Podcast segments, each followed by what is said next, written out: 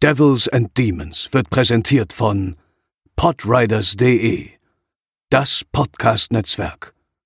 Diese Episode wird präsentiert von Deadline, das Filmmagazin, die Fachzeitschrift für Horror, Thriller und Suspense. Jetzt im Kiosk oder online unter deadline-magazin.de. Moin Moin und herzlich willkommen zur 252. Episode von Devils and Demons, eurem Lieblingshorrorfilm-Podcast. Ich bin der Chris und bei mir sind heute zum einen Pascal. Hallo. Zum anderen André. Moin. Und die liebe Theresa. Hallo. Und da wir heute zu viert sind, reden wir über sieben und los geht's nach dem Intro. They're coming to get you, Barbara. For you.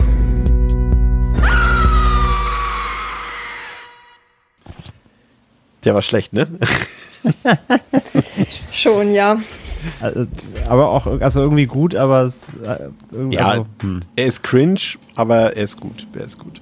Ähm, Theresa, wir haben uns äh, dazu entschieden, weil einfach auch die, die, die, unsere Hörerschaft oder Hörerinnenschaft äh, wollte dich früher haben und deswegen haben wir dich gefragt, ob du früher in unser Projekt einsteigen willst. Du hast ja gesagt und bist jetzt wieder hier. Und das freut ja, uns. ich freue mich da auch drüber. Und dann wollen wir auch gar nicht äh, viel Zeit verlieren, denn wir haben heute einen, der, ja, ich weiß nicht, das werden wir herausfinden noch, aber zumindest äh, was den allgemeinen Tenor angeht, einen der besten Filme oder zumindest einen der besten Thriller aller Zeiten heute im Angebot. Und zwar David Finchers Seven aus dem Jahre 1995 und der hat nämlich auf Letterboxd eine sagenhafte 4,3 Wertung von 5 auf der IMDb, eine 8,6 von 10, hat 33 Millionen Dollar gekostet, hat damit 327 Millionen Dollar eingespielt, ist der siebte erfolgreichste Film des Jahres 1995 gewesen, war allein in den USA vier Wochen auf Platz 1, gilt aber trotzdem als einer der langsamsten Filme, die je die 100 Millionen Dollar Box-Office-Grenze in den USA überschritten haben. Ähm, der Film hat eine 16er FSK-Freigabe und läuft 127 Minuten und ihr könnt den ähm, überall auf Blu-ray, DVD, digital kaufen. Der ist, glaube ich, überall drin. Ich weiß gar nicht, ob der in irgendeinem Abo Und ist bei Netflix. Ist. Netflix, Dankeschön. Also den könnt ihr auf jeden Fall hier in der Vorbereitung oder der Nachbetrachtung nochmal euch anschauen. Ähm, ich gehe mal in die Runde und ähm, frage erstmal, Frage an alle. Gab es jemanden von euch, ähm, die oder der den Film noch nicht kannte vor dieser Podcast-Vorbereitung?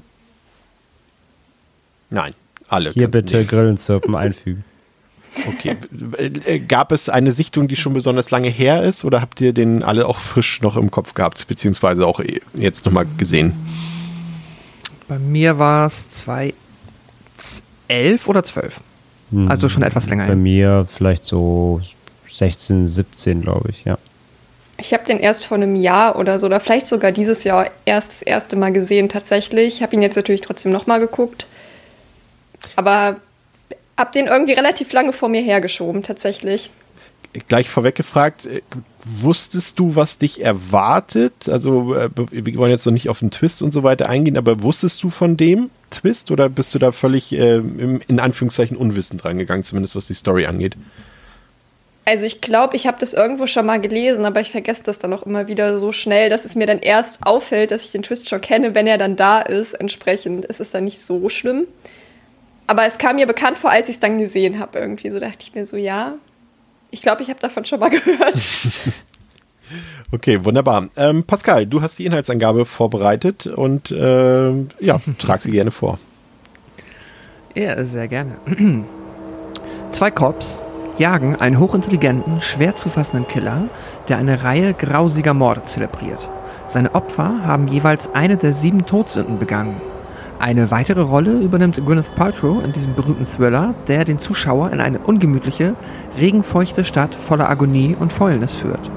Regisseur David Fincher, unter anderem bekannt von Fight Club, der seltsame Fall des Benjamin Button, dirigiert die atemberaubende Story mit einem untrüglichen Gespür für unsere innersten Ängste bis zum überwältigenden Höhepunkt, der selbst die kaltblütigsten Seelen erschüttert. Muss man eben korrigieren, sorry, am Anfang zwei Cops, in Klammern Brad Pitt und Morgan Freeman, Klammer zu. Ich habe das da mal weggelassen, um dann zu merken, dass später noch andersweitig SchauspielerInnen erwähnt werden. Sehr gut. Ähm, ja, ähm, David Fincher, André, ähm, ist jetzt nicht das erste Mal, dass wir ihn hier besprechen. Wir hatten ihn quasi schon für seine anderen Thriller hier im Podcast, aber das war ja quasi sein zweiter großer Spielfilm, nachdem er ja mit Alien 3 so extrem miese Erfahrungen gemacht hatte, vor allem eben mit der Produktion, die dahinter stand und mit den ganzen, äh, ja, Produzenten, die sich da eingemischt haben in sein Projekt und letztendlich konnte er ja mit Alien 3 überhaupt nicht seine Vorstellungen, seine, seine, ja, seine Ideen umsetzen, die er eigentlich äh, vorbereitet hat und war deshalb ja auch so ein bisschen desillusioniert von Hollywood und hat danach erstmal wieder Werbeclips und Musikvideos gedreht, ehe ihn dann das Angebot für sieben ereilte. Aber dieses Mal hat er auch direkt gesagt, ich will auf jeden Fall meine Vorstellung durchsetzen, damit am Ende eben nicht wieder so ein Brei wie bei Alien 3 herauskommen sollte. Ähm, das ist ja jetzt auch, sag ich mal, wenn du das Drehbuch von sieben kriegst, das ist ja jetzt auch kein Projekt, bei dem man sagen würde, ja, diesmal ist es aber ein todsicheres Ding. Das kann nicht schief gehen, ne? Das ist ja durchaus auch mit ein bisschen Risiko verbunden, ne? Haha, todsicher bei dem Film. ähm, ja, absolut. Also ich meine, ähm, Alien 3, ja, ich glaube, jeder, der mal sich in die Produktionsgeschichte und Co. eingelesen hat, weiß, was das für ein für ein schwieriges äh, Projekt war. Und wenn du so einsteigst natürlich ins Filmemachen in Hollywood, dann bist du vielleicht echt erstmal so, ja, wie so ein, wie so ein Schuss von Bug. Ähm, aber zum Glück hat er sich ja nicht äh, entmutigen lassen davon. Ähm, und hat dann hier eben gleich nochmal zugeschlagen. Und ein bisschen, irgendwie hat man vielleicht auch Gefühl bei Seven, dass äh, ja, dass er dann, also A, sicherlich, sicherlich freiere Hand sicher hatte und seine Vision äh, dirigieren durfte mit Sicherheit, aber vor allem voll, vielleicht auch so getrieben von Alien 3 dann, das, das wollte er sich nicht auf sie, auf sie sitzen lassen, so ein bisschen. so fühlt sich dann Seven ja. an. Und dann gleich halt natürlich mit seinem zweiten Projekt so einen Meilenstein und ja, modernen Klassiker da rauszuhauen. Ähm, dass äh, das, das, also, aber, damit gerechnet hätte, so ein Erfolg wahrscheinlich auch nicht oder so ein, so ein, eben so ein Kultfilm. Aber ähm, ja, fühlt sich halt auch Alien 3 dann gleich, gleich nach dem an, nach dem Motto so, ich zeige euch jetzt mal, was meine Visitenkarte ist. Ähm, Alien 3 vergessen wir mal wieder. Ja, vor allem, vor allem auch in der Hinsicht, glaube ich, ich werde euch nachher noch ein paar Sachen erzählen, die, die Fincher eben durchgesetzt hat, äh, entgegen der, der, des Studios sozusagen. Also da hat er wahrscheinlich dann eben aus Alien 3 schon seine Lehren gezogen und wahrscheinlich wäre Seven vielleicht ohne das Scheitern von Alien 3 dann gar nicht so gut gewesen, weil er sich da dann hätte vielleicht reinreden lassen und das hat er jetzt in dem Fall nicht getan. Theresa, sind so Serienkiller-Filme, so, so Crime-Thriller, wie jetzt eben Sieben oder als anderes Beispiel eben das Schweigen der Lämmer, ähm, kann man dich damit abholen? Prinzipiell schon, aber ich tue mich immer ein bisschen schwer damit, die anzufangen. Also, weil häufig gehen die dann ja auch relativ lang und sind ja schon auch irgendwie häufig schwere Filme, auf die ich dann erstmal nicht so Lust habe. Aber wenn ich sie dann gucke, denke ich mir immer so, Mann, warum hast du das nicht früher geguckt? So ging es mir halt bei äh, Seven jetzt auch. Und das ist so ein bisschen so ein Dilemma, was ich mit so, ja, gut besprochenen Crime-Thrillern habe, dass ich die irgendwie immer vor mir herschiebe und dann ärgere ich mich, dass ich die nicht früher geguckt habe sie laufen ja nicht weg. Manchmal, wenn man sich so ein bisschen so die Highlights aus der Filmgeschichte so gut dosiert aufteilt, ist es ja auch nicht unbedingt von Nachteil. Ähm, Eben. Gehen wir mal in den Film hinein. Äh, wir befinden uns in einer nicht näher definierten Metropole in den USA. Und hier müssen in den nächsten sieben Tagen Detective Lieutenant Somerset und Detective Mills zusammenarbeiten. Das Besondere darin ist, dass es sich um die letzte Dienstwoche Somersets vor dessen Pensionierung handelt. Und er wartet eigentlich quasi nur noch darauf, endlich sein lang verdientes Landhaus zu beziehen, aber er nimmt seine Arbeit weiterhin auch ernst. Und das muss er auch, denn es ist ein grausiger Mord geschehen. Ein stark übergewichtiger, kranker Mann wurde zu Tode gefüttert, aufgefunden. Und der Tatort hinterlässt einige offene Fragen, denn scheinbar wurde der Mann dazu gezwungen, förmlich so viel zu essen bzw. zu fressen, in dem, schon, in dem Fall schon fast, bis er schließlich platzte und an inneren, Verblutung, inneren Blutungen verstarb. Und es handelt sich dabei auch zeitgleich um den ersten Kriminalfall von Frischling und Neuankömmling Detective Mills, der so auf den ersten Blick so gar nicht zur Arbeitsweise von Somerset passt, der eben zeitgleich seinen vermutlich letzten Kriminalfall hier bearbeiten muss. Ja, und Pascal, diese Grundprämisse, die uns äh, Seven hier so ein bisschen vorlegt und euch da draußen, liebe ZuhörerInnen, natürlich auch, ähm, die ist natürlich irgendwie bestens bekannt und vertraut, würde ich sagen. Ne? Ein alter Hase mit klaren Moralvorstellungen und mit seiner Arbeitsethik, egal ob die jetzt in manchen Filmen positiv oder negativ ist, trifft auf einen Frischling und die beiden müssen against all odds irgendwie zusammenarbeiten und einen Fall lösen. Also das kennen wir irgendwie auch so auch aus lockeren Buddy-Movies wie irgendwie 48 Stunden, mhm. Les Boy Scout, Lethal Weapon, aber auch ein paar Nummern seriöser und härter wie eben jetzt Sieben oder zum Beispiel auch Training Day wäre auch noch ein Beispiel. Das klingt auf dem Papier erstmal so, als hätte man das schon sehr oft gesehen, ne? Ja, ist auf jeden Fall eine Grundprämisse, die das Risiko beinhaltet, dass sie sich sehr schnell tropy oder dass sie sich instantan tropy anfühlt, weil man halt, wie du gesagt hast, dass halt schon ne, dieses ungleiche Paar an Detectives, die jetzt hier zusammenarbeiten müssen, obwohl sie ja doch so unterschiedlich sind und dann im Laufe des Films unter Umständen halt besser zueinander finden und ihre unterschiedlichen Qualitäten führen dann in der quasi in der, in der Kombination dafür dazu, dass man dann den Fall lösen kann. Ähm, ist auf jeden Fall ein Risiko, auf das sich der Film einlässt. Und ja, wie es dann löst, werden wir besprechen. Aber ich finde es per se, auch wenn es sich unter Umständen halt, also ich weiß noch, als ich den ersten Film, als ich den Film zum ersten Mal gesehen habe, dachte ich auch kurz, ah, okay, das ist jetzt schon so sehr, fühlt sich sehr bei The Books an, auch schon irgendwie sehr, also auch für 95 schon. Und, aber es ist natürlich auch einfach, um ja, halt so eine Geschichte zu erzählen, ein unfassbar praktisches Vehikel, dass du halt die Figuren hast, die offensichtlich untereinander schon Reibung erzeugen, zusammen zu einem Ziel kommen musst. Das ist natürlich dann auch nicht zufällig, dass es halt so oft in solchen oder ähnlichen Filmen auftaucht, weil es sich einfach perfekt anbietet, um auf der Protagonistenseite eine spannende Geschichte zu erzählen, die halt nicht nur quasi eins, ein guter oder zwei gute gegen einen Bösen ist, sondern du hast dann halt noch im Zirkel der Protagonisten Spannungen, die sich auflösen oder ähm, ja, die für Reibung sorgen. Das ist halt ja natürlich auch einfach vorteilhaft. Ja, und wir haben quasi unsere zwei Ermittler hier. Der eine ist Somerset, der aus jahrelanger Erfahrung wahrscheinlich eher so ein bisschen, was heißt wahrscheinlich, er ist ziemlich pessimistisch gestimmt. Er sagt ja irgendwie auch, glaube ich, einmal im Film, dass er für diese Geschichte hier kein Happy End finden wird. Und er ist auch so der ruhige Einzelgänger. Er lebt ja auch alleine in seiner Wohnung dort, obwohl er ja auch schon etwas älterer Mann ist. Er ist äh, auch nicht so dieses Typische, was wir äh, ja oft auch in diesen Rollen haben. Und ich glaube, das ist, das ist schon so ein bisschen der Unterschied zu diesen anderen Buddy-Cop-Movies, dass dort eben meistens der ältere, erfahrene erfahrene Cop immer so ein Draufgänger ist und so ein Macho ist. Und das ist Somerset ja überhaupt nicht. Der ist eher so ein bisschen melancholisch unterwegs und arbeitet sehr methodisch, würde ich auch sagen. Und er hat, glaube ich, ich weiß nicht, ob ihr das auch so seht, das können wir gleich mal abfragen, aber ich glaube, er verabscheut auch so ein bisschen Gewalt. Also das ist eher nicht sein Thema. Er ist eher so der, der Rätsler, würde ich sagen, der auch gerne mal so einen Kriminalfall versucht zu, zu enträtseln und nicht eben mit Gewalt zu lösen. Und das macht ihn auch auf seinem Revier so ein bisschen unbeliebt. Also man merkt richtig so, er nimmt seine Arbeit sehr ernst und sehr genau und es kommt nicht überall so gut an. Es, es gibt ja gleich im, im in, noch in der allerersten Szene quasi, als er den Tatort dort betritt, ähm, fragt er ja auch noch, ob der Sohn von dem Opfer was mitbekommen hat. Und äh, dann fragen die anderen Cops, ah, was willst du denn wieder? Ist doch egal, ob der Sohn das gesehen hat oder nicht so. Aber er ist halt einer, der sich immer noch kümmert um, um die Leute, die mit diesen, von diesen Verbrechen betroffen sind. Und äh, ja, und gleichzeitig hast du aber auch das Gefühl, der ist irgendwie auch froh, wenn diese sieben Tage, wenn er die jetzt irgendwie halbwegs äh, rumbekommt. Äh, Theresa, da sieht man ja auch einfach dieses Metronom, welches in seiner Wohnung steht und einfach so vor sich hin tickt, so ähm, quasi auch als guten Gradmesser dafür, dass die Zeit doch bitte schnell vergehen soll, damit er endlich in den Ruhestand gehen kann. Aber welchen Eindruck hattest du von Somerset? Ja, halt schon, dass er gerne in den Ruhestand möchte, aber gleichzeitig ja auch überhaupt nicht. Also man bekommt ihn ja auch vorgestellt als eine Person, die wirkt, als hätte sie im Grunde genommen nichts anderes im Leben als Arbeit. Mhm. Und er wird, er wird ja auch gefragt, so, ja, was machst du dann in deinem Ruhestand? So, und da dachte ich mir so, genau das frage ich mich auch. Der scheint irgendwie keine Freunde zu haben.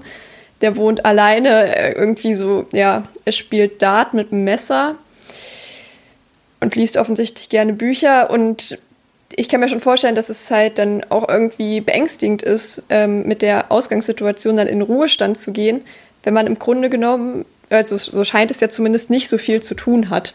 Ich meine, er geht dann ja auch doch nicht allzu schnell in den Ruhestand. Ähm, da gibt es ja noch eine kurze, oder dauert der Fall dann überhaupt länger oder ist der echt, ich bin nee, mir gerade gar nicht sicher. Der, es geht Hab genau ich, diese Woche, glaube ich. Ja.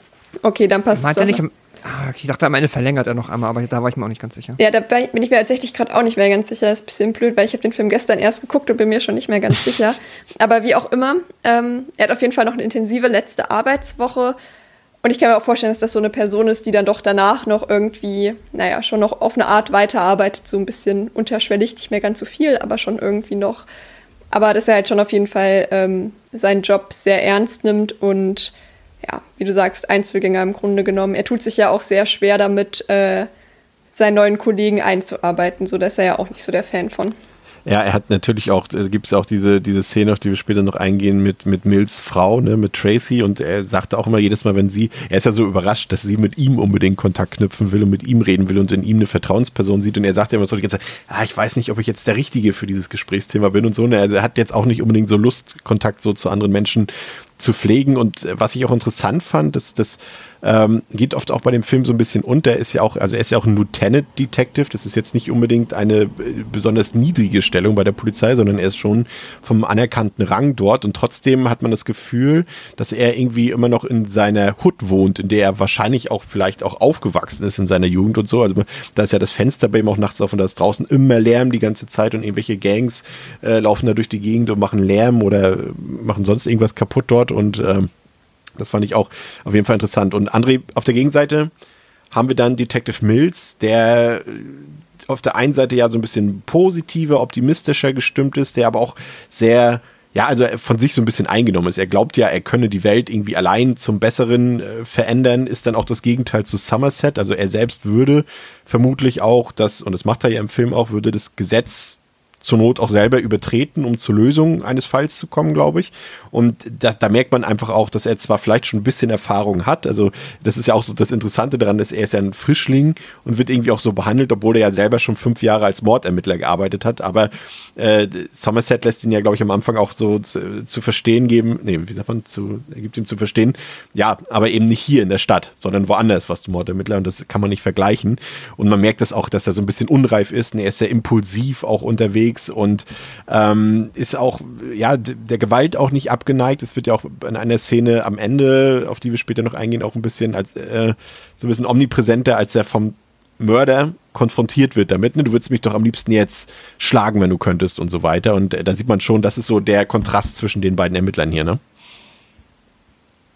Ja, absolut. Also Mills ist natürlich so der junge Wilde. Ähm, der, der hat äh, große Ambitionen und glaubt halt, er kann alles auch alleine. Ne? Es gibt ja dann die Situation nach dem ersten Mord, wo dann auch sie ins Büro gerufen werden da vom, äh, vom Chief und ähm, er sagt ja dann auch, naja, ja, hier komm, der will doch eh in Rente, lass den gehen, ich mach das alleine, ne? Und so. Also er ist sehr selbstsicher und meint halt, er hat das alles im Griff.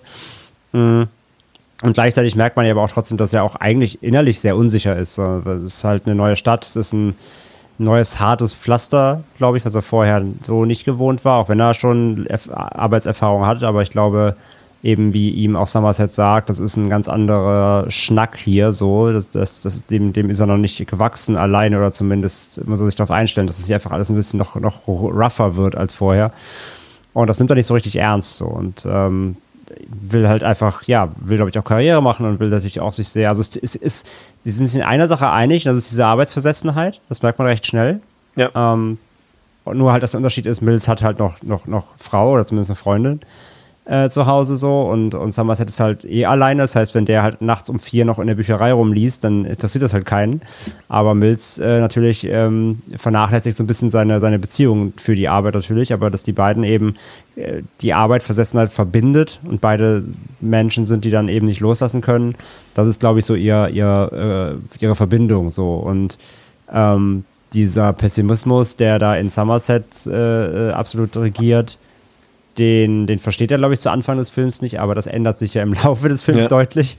Ähm, und da, da gleichen die sich halt vom Charakter immer mehr an. Aber jetzt so in der, in der Ausgangslage, ja, haben wir ja schon gesagt, hast du ja auch schon gesagt, oder haben wir jetzt schon gesagt, ähm, das kennt man halt natürlich auch aus anderen so Cop-Geschichten, das ist so ein bisschen der Klassiker. Ähm, wobei es hier eben fast ein bisschen umgedreht wird, beziehungsweise es fühlt sich dadurch, letzten Endes dadurch, wie ähm, Morgan Freeman und Brad Pitt die Charaktere so porträtieren, finde ich, wirkt es aber nicht so wie so ein Abziehbild, sondern sie machen was sehr Eigenständiges aus den Figuren. Und ich finde, man kann sich auch in beide sehr schnell irgendwie reinfinden und bekommt sehr viele Anhaltspunkte, eben wie sie funktionieren. Und ähm, ohne die Szene vorwegzunehmen, aber nur schon mal einen Satz dazu. Ähm, ich finde, den Charakter von Mills kannst du in einer, in, in einer Szene festmachen, wie er funktioniert. Und das ist später, wo sie halt dann zu Abend essen, da kommen wir gleich noch drauf. Und ähm, morgen, also äh, äh, Somerset will, will einen Wein von ihm. Und statt halt ein Weinglas zu nehmen, schüttet er den Wein in so ein, in, in so ein 0,5 Wasserglas. Das definiert Mills fantastisch so. Er ist, er ist halt überhaupt nicht irgendwie kultiviert, sondern er ist einfach so ein Hau drauf. Und das definiert ihn perfekt. Das hat, hat äh, Brad Pitt auch noch versucht, so ein bisschen äh, noch seine eigenen Ideen damit reinzubringen in die Rolle, wenn man mal darauf achtet. Also gerade für die, die den Film jetzt noch gucken, nochmal im Zuge unserer Besprechung hier.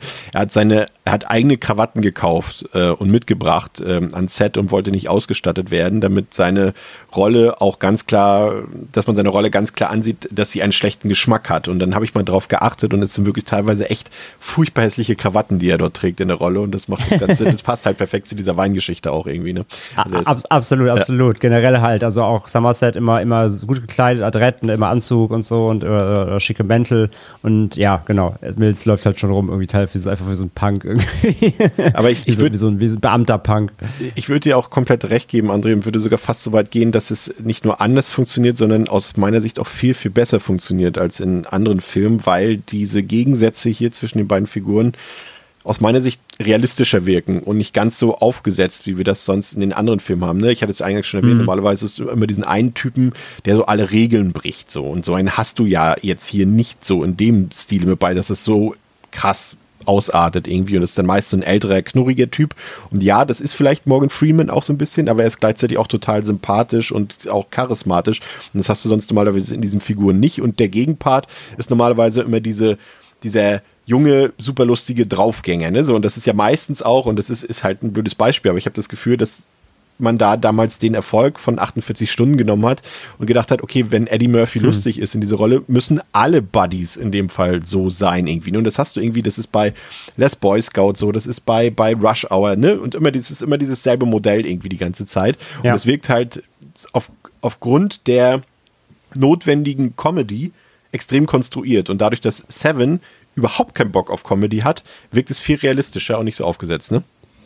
Ja, ja, voll, genau. Also das fehlt halt komplett, genau. Es gibt nicht diesen, diesen äh, ganze Zeit Pun-Intending-Charakter, der einfach ganze Zeit dumme Sprüche reißt oder so. Also Brad Pitt äh, ist zwar, wenn er auf der Seite, aber nimmt die Rolle aber nicht ein. Es gibt mal einen Spruch oder macht mal einen Gag, aber das ist kein Comedy in dem Sinne natürlich überhaupt nicht.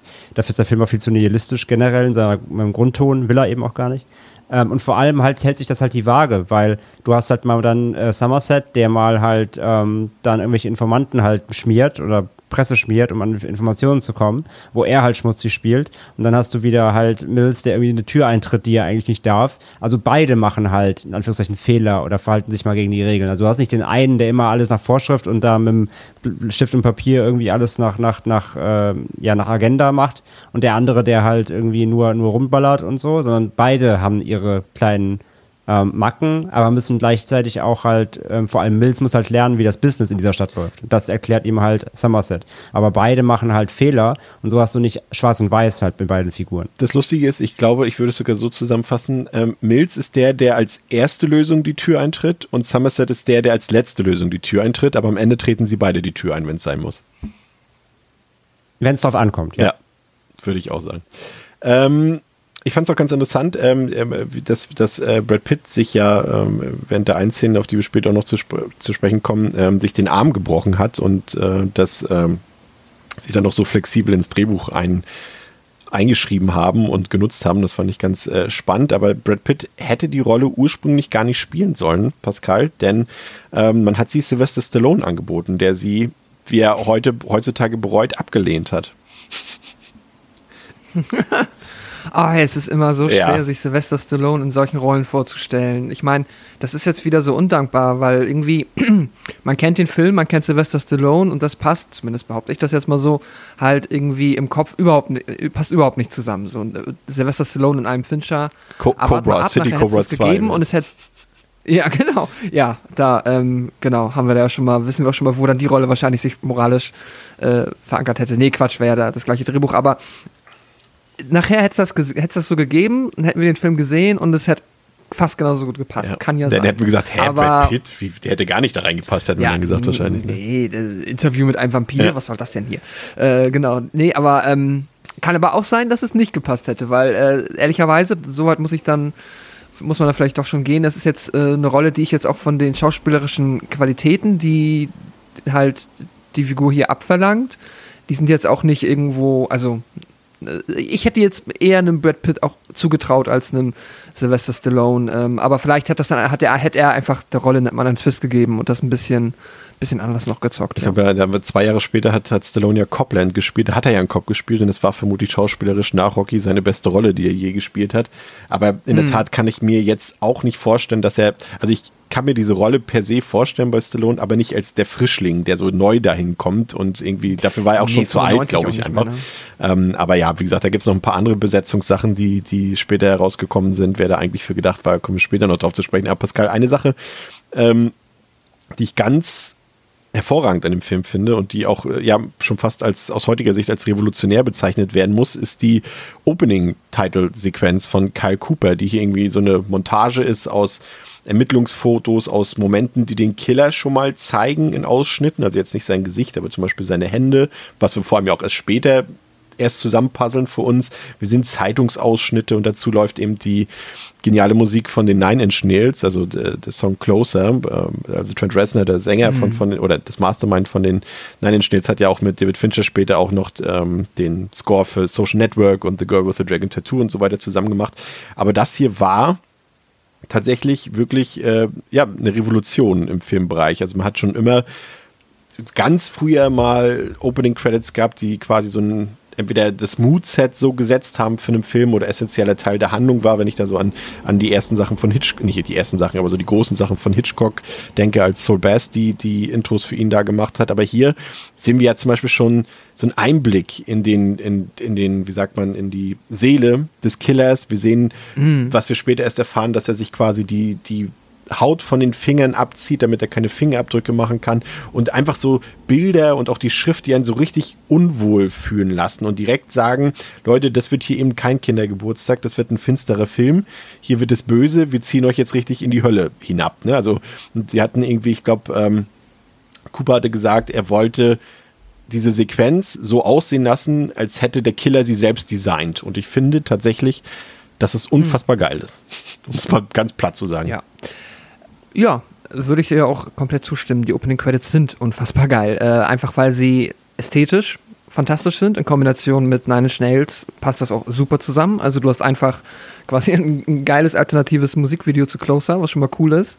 Und dann sind sie auch einfach clever, weil sie einerseits halt, äh, wie du gesagt hast, die Stimmung schon mal etablieren. Du weißt spätestens ab diesem Zeitpunkt, ähm, ja, in welchem welche Tonalität dieser Film anschlagen wird. Du bekommst indirekt schon so ein bisschen, ja, halt indirekte Exposition fast schon mitgeliefert, weil du so ein grobes Gefühl dafür bekommst, ja, auf was für einem morbiden Level halt auch dann der Killer unterwegs sein wird, wie sich das hier alles ausspielen könnte, also auf welchem Niveau der, des quasi verrückten Serienkillers wir uns bewegen. Und ja, das ist halt, die Opening Credits machen halt ganz, ganz viel, alles richtig gut und ja, in Kombination halt äh, mit, mit dem Soundtrack sind die dann einfach auch noch extrem genießbar. Wo man ja dann sonst manchmal sich schon denkt, ah, jetzt könnte auch gerne mal der Film starten.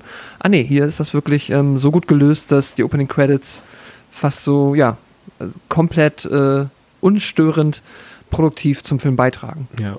Und dann, Theresa, haben wir ja auch unsere erste Tatortbegehung, also quasi das, die erste Todsünde, die wir dort sehen. Ähm, bei der man natürlich auch sofort die Qualitäten, Inszenierung und auch die, die Art, wie der Film funktioniert, perfekt sieht. Ne? Wir sehen, es regnet, sie müssen in dieses in diese Wohnung gehen dort. Ähm, alle Räume sind in absolute Dunkelheit getaucht und sie sind letztendlich nur durchdrungen von den Taschenlampen von unseren beiden Detectives und dann sehen wir das ganze Grauen dort und das ist ja so eine Sache, die sich durch den ganzen Film zieht. Und aus meiner Sicht ist es auch super smart gelöst, dass wir nie die Taten selbst sehen, sondern grundlegend nur das Ergebnis der Taten. Und ich finde, daraus zieht sich eine ganz besondere Spannung und auch Intensität, finde ich.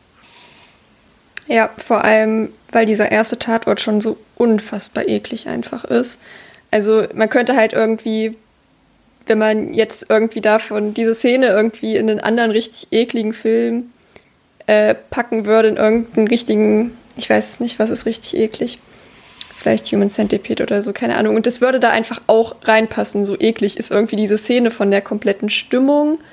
Also irgendwie, man kann sich schon irgendwie denken, dass es da mega unangenehm auch riecht und irgendwie ist es wirklich echt extrem eklig.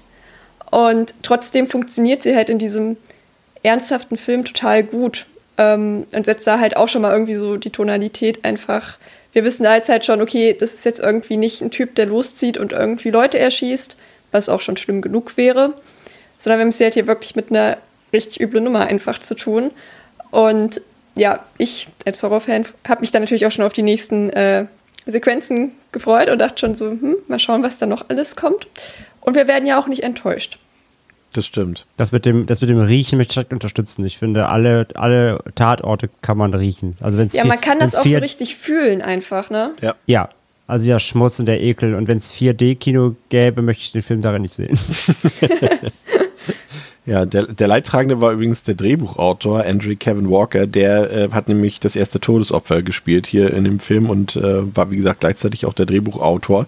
Und äh, hat, als er das Drehbuch geschrieben hat, war er noch Kassierer bei dem Musikladen Tower Records und hat dann das Drehbuch eingereicht, hat er dann auch ähm, das Drehbuch zu vielen Filmen äh, geschrieben ähm, oder die Drehbücher geschrieben, die wir hier schon besprochen haben, zu Sleepy Hollow, zu, zu 8 mm und zuletzt André hat sich ja The Wolfman angeguckt, ist er da auch geschrieben. Aber ich glaube, ich mhm. hat er schon wahrscheinlich gleich seine beste Arbeit abgeliefert mit seiner ersten Arbeit vermutlich.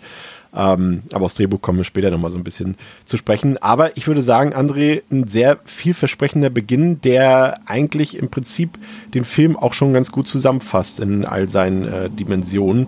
Ähm, hat für dich funktioniert, vermutlich immer noch, ne? Voll, absolut. Ähm, der, der zieht atmosphärisch halt wirklich gleich so stark rein.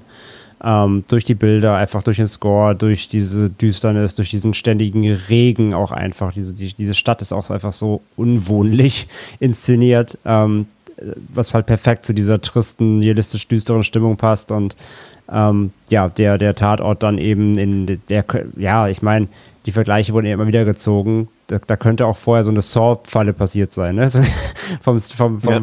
Look and Feel äh, würde das auch fast passen. Ähm, und ja, dass man sich halt äh, einfach nur selbst dann im Kopf, im Kopfkino vorstellen darf, was da so passiert ist, die Stunden vorher. Ähm, das macht es halt auch sehr intensiv. Also ich finde es auch sehr clever vom Film, dass er da eben nie zeigt, wie der äh, Killer äh, agiert, sondern dass man wirklich das, die, die, nur diese fertigen Tatorte findet, diese Werke, wie er sie betitelt. Ähm, das, macht das, das macht den Film irgendwie sehr intensiv, weil du halt einfach ich glaube, wenn du halt vieles davon sehen würdest, dann wäre es schon wieder so ausschlachten. Dann wird es ja teilweise fast die Richtung irgendwie schon wieder wie mit Gore und keine Ahnung. Ich glaube, das hätte den Film sehr entmachtet in seiner Wirkung. Von daher finde ich es auch sehr gut gewählt, dass man einfach nur diese fertigen Tatorte besucht und äh, das gleiche Bild kriegt eben wie die Ermittelnden. Und vor allem, du hast ja nur das sehr, Bild. Sehr smart. Vor allem, du hast ja nur das Bild der Ermittelnden und das finde ich so spannend, weil dadurch hast du natürlich ja. so eine kleine subjektive Perspektive, weil du ja wirklich nie, also es gibt ja quasi keine Szene, in der äh, Morgan Freeman oder Brad Pitt nicht zu sehen sind. Also du hast ja, ne? Mhm. Und das finde ich. Äh, genau, du, du, du, klebst ja. ja. immer, du klebst ja immer an denen, genau. Ja. Ähm, und erfährst nur irgendwie, wenn mal ein Kollege oder eine Kollegin irgendwas besorgt hat oder so, aber Hinweise, aber ansonsten bist du immer bei ihnen. Genau, und erlebst halt diese ganze Woche aus ihrem, aus ihrem, aus ihrer Sicht so. Ja. Und ähm, ja, das macht halt, finde ich, die Atmosphäre sehr, sehr aus. Also definiert die auch im Film sehr. Ja. Aber zunächst wird äh, Mills erstmal auf einen anderen, Ver äh, anderen Fall ein, angesetzt. Ähm, da es zwischen ihm und Somerset zwischenmenschlich nicht so ganz funktioniert, äh, und Mills ermittelt an einem grauenvollen Mord an einen nicht gerade unbekannten Anwalt, der offenbar dazu gezwungen wurde, sich selbst zu verstümmeln und zu töten. Und auf dem Boden seines äh, Büros steht im Blut eine der sieben Todsünden geschrieben, Habsucht. Und so müssen die beiden Cops dann doch schneller als gedacht wieder zusammenarbeiten, denn als Somerset nochmal den Tatort des ersten Mordfalls untersucht, findet auch er einen Hinweis auf eine Todsünde, nämlich auf Maßlosigkeit und erkennt dadurch dann auch Verbindung zwischen den Morden. Und wenn der Mörder weiter so vorgeht, müsste es noch zu fünf weiteren Mordfällen kommen, gemäß des Musters der sieben Todsünden. Und Pascal, die sieben Todsünden als Motiv sind jetzt vielleicht nicht auf den ersten Blick besonders einfallsreich, aber in gewisser Weise ja schon ein effektiver Aufhänger hier für die Geschichte. Also ich ähm, habe gelesen, dass es noch einen anderen Film von 1971 gibt, einen belgischen Film, der ist Devil's Nightmare, der das auch schon mal aufgegriffen hat. Das ist aber eher so ein Gothic-Horrorfilm, aber ansonsten ist es natürlich ein, ja, ein klar religiöses Motiv hier. Ne? Also die, die Zahl sieben, die kommt auch irgendwie sehr oft vor. Also wir haben äh, sieben Morde oder Todesfälle, das können wir jetzt schon mal sagen. Wir haben die letzten sieben Arbeitstage von Somerset und äh, es wird ja auch bezogen auf die sieben Todsünden aus der göttlichen Komödie von Dante, also auch Dantes Inferno, ne, aus, dem, aus, dem, aus seinem Werk. Ähm, mhm. Und es ist eine göttliche Zahl, die für gewisse Sachen steht. Dann natürlich schon mal in dem Wissen, das wir haben über den Täter am Ende. Ähm, er, er, wollte seine, sein Werk, André hat es vorhin, glaube ich, auch Werk genannt, äh, innerhalb von sieben Tagen vollenden, was ja Gott auch getan hat. Dann wird später ein gewisses Paket um sieben Uhr abgeliefert äh, oder angeliefert und ähm, das äh, kommt ja alles nicht von ungefähr. Ne? Und wenn wir auch das Motiv des Täters kennen, er sagt ja später selber auch äh, ein paar Dinge dazu, in, äh, kommen wir auch noch später auf zu sprechen, ähm, ist schon sehr alles sehr religiös. Ne? Und das passt natürlich auch zu Amerika, in der Religion oder in dem Religion natürlich auch eine große Rolle spielt in der Bevölkerung. Ne?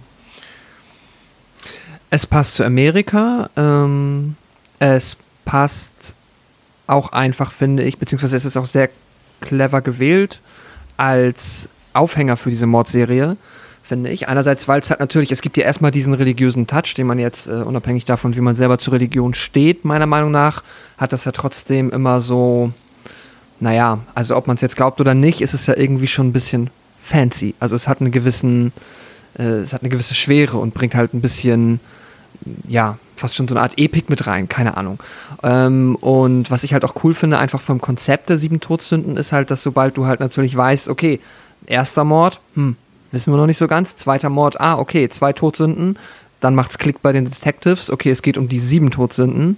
Und ab dem Zeitpunkt ist dann natürlich halt auch bei jedem irgendwo klar, dass das eine Reihe ist, die jetzt nicht einfach mal irgendwie für eine Zeit, also quasi aufhören wird oder so. Ja, vor allem, du, du, du merkst ja auch, du hast jetzt auch Zeitdruck auf einmal, ne? Dadurch. Ja, ja, genau, genau, genau.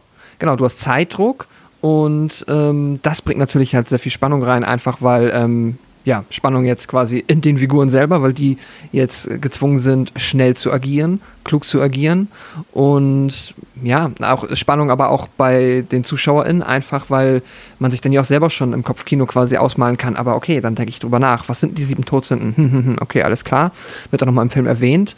Dann kann man sich schon mal überlegen, wie werden die umgesetzt? Werden die umgesetzt? Wie sollen halt, ähm, wie soll dann später äh, Eifersucht irgendwie dann nochmal ähm, oder Neid vielmehr ähm, quasi, wie soll der Neid als Mord umgesetzt werden? Und das ist halt schon so ein bisschen Kreativität, die dann nochmal in einem selber angeregt wird. Und ja, es ist ein, es ist ein ich nenne es jetzt mal cool, einfach nur äh, im Kontext des Films, weil es gut funktioniert.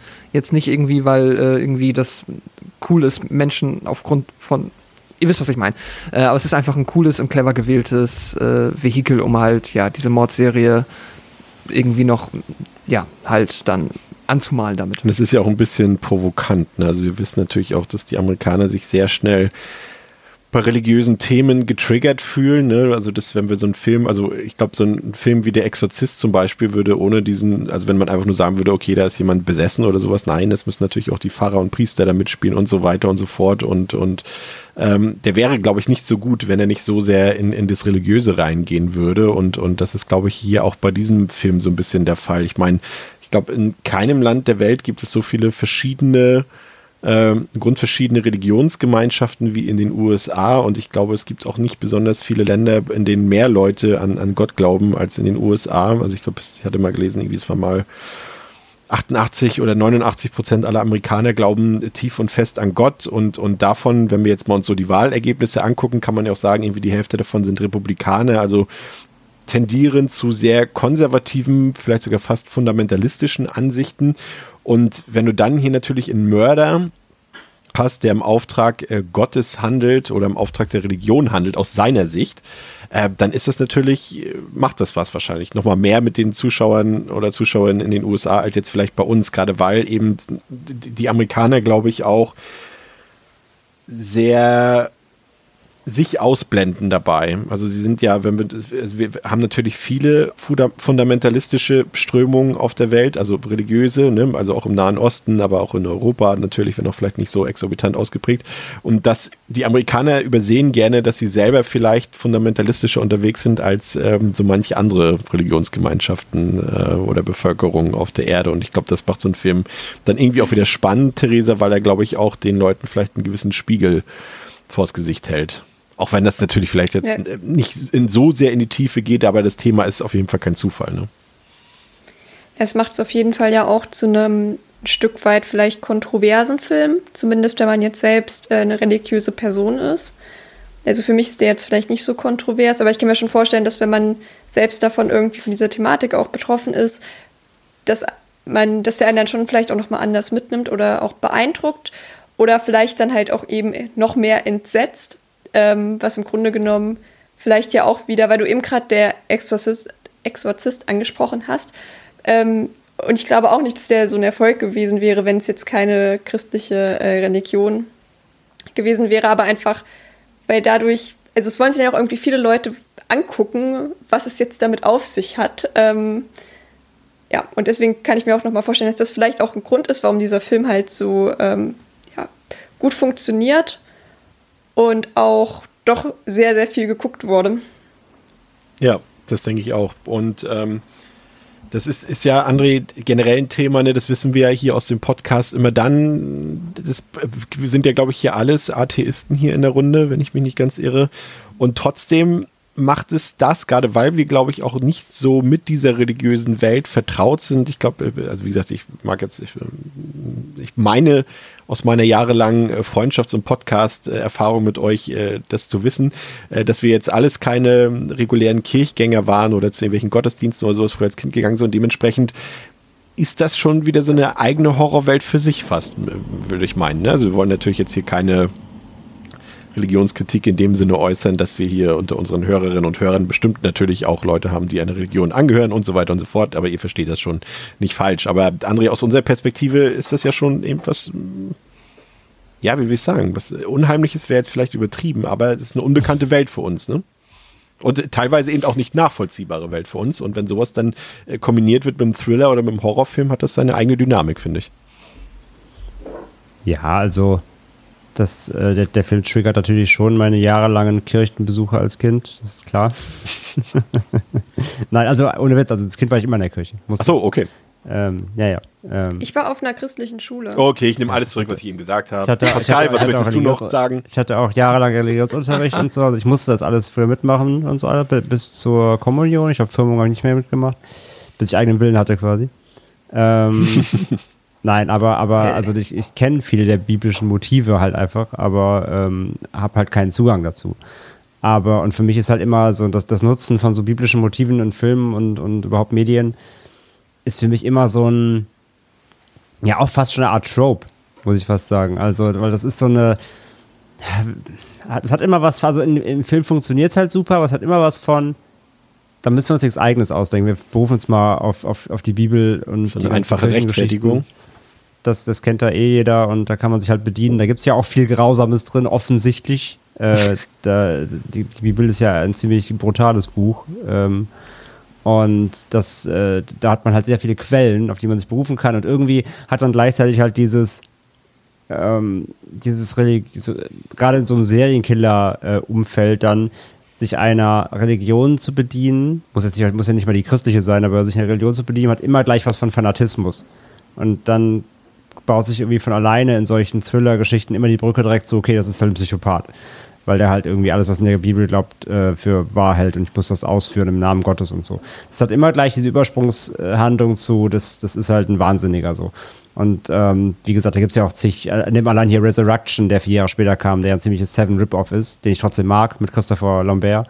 Ähm, da ist es ja genau das Gleiche. Da baut sich ja der Serienkiller an Jesus aus Leichenteilen so. Das hat immer, das ist immer dieses, ja, nehmen wir Religion, da, das, das kennt irgendwie halbwegs zumindest jeder, auch wenn er nicht dran glaubt.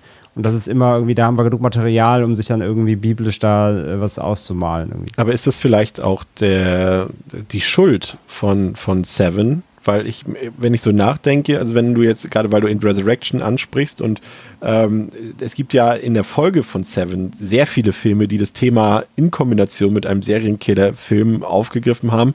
Aber mir fällt jetzt spontan ehrlich gesagt keiner ein, der davor gemacht wurde. Also zumindest keine, kein großer Hit. Und äh, vielleicht ist, äh, hat, hat Seven für den Trope gesorgt. Hm, interessante These.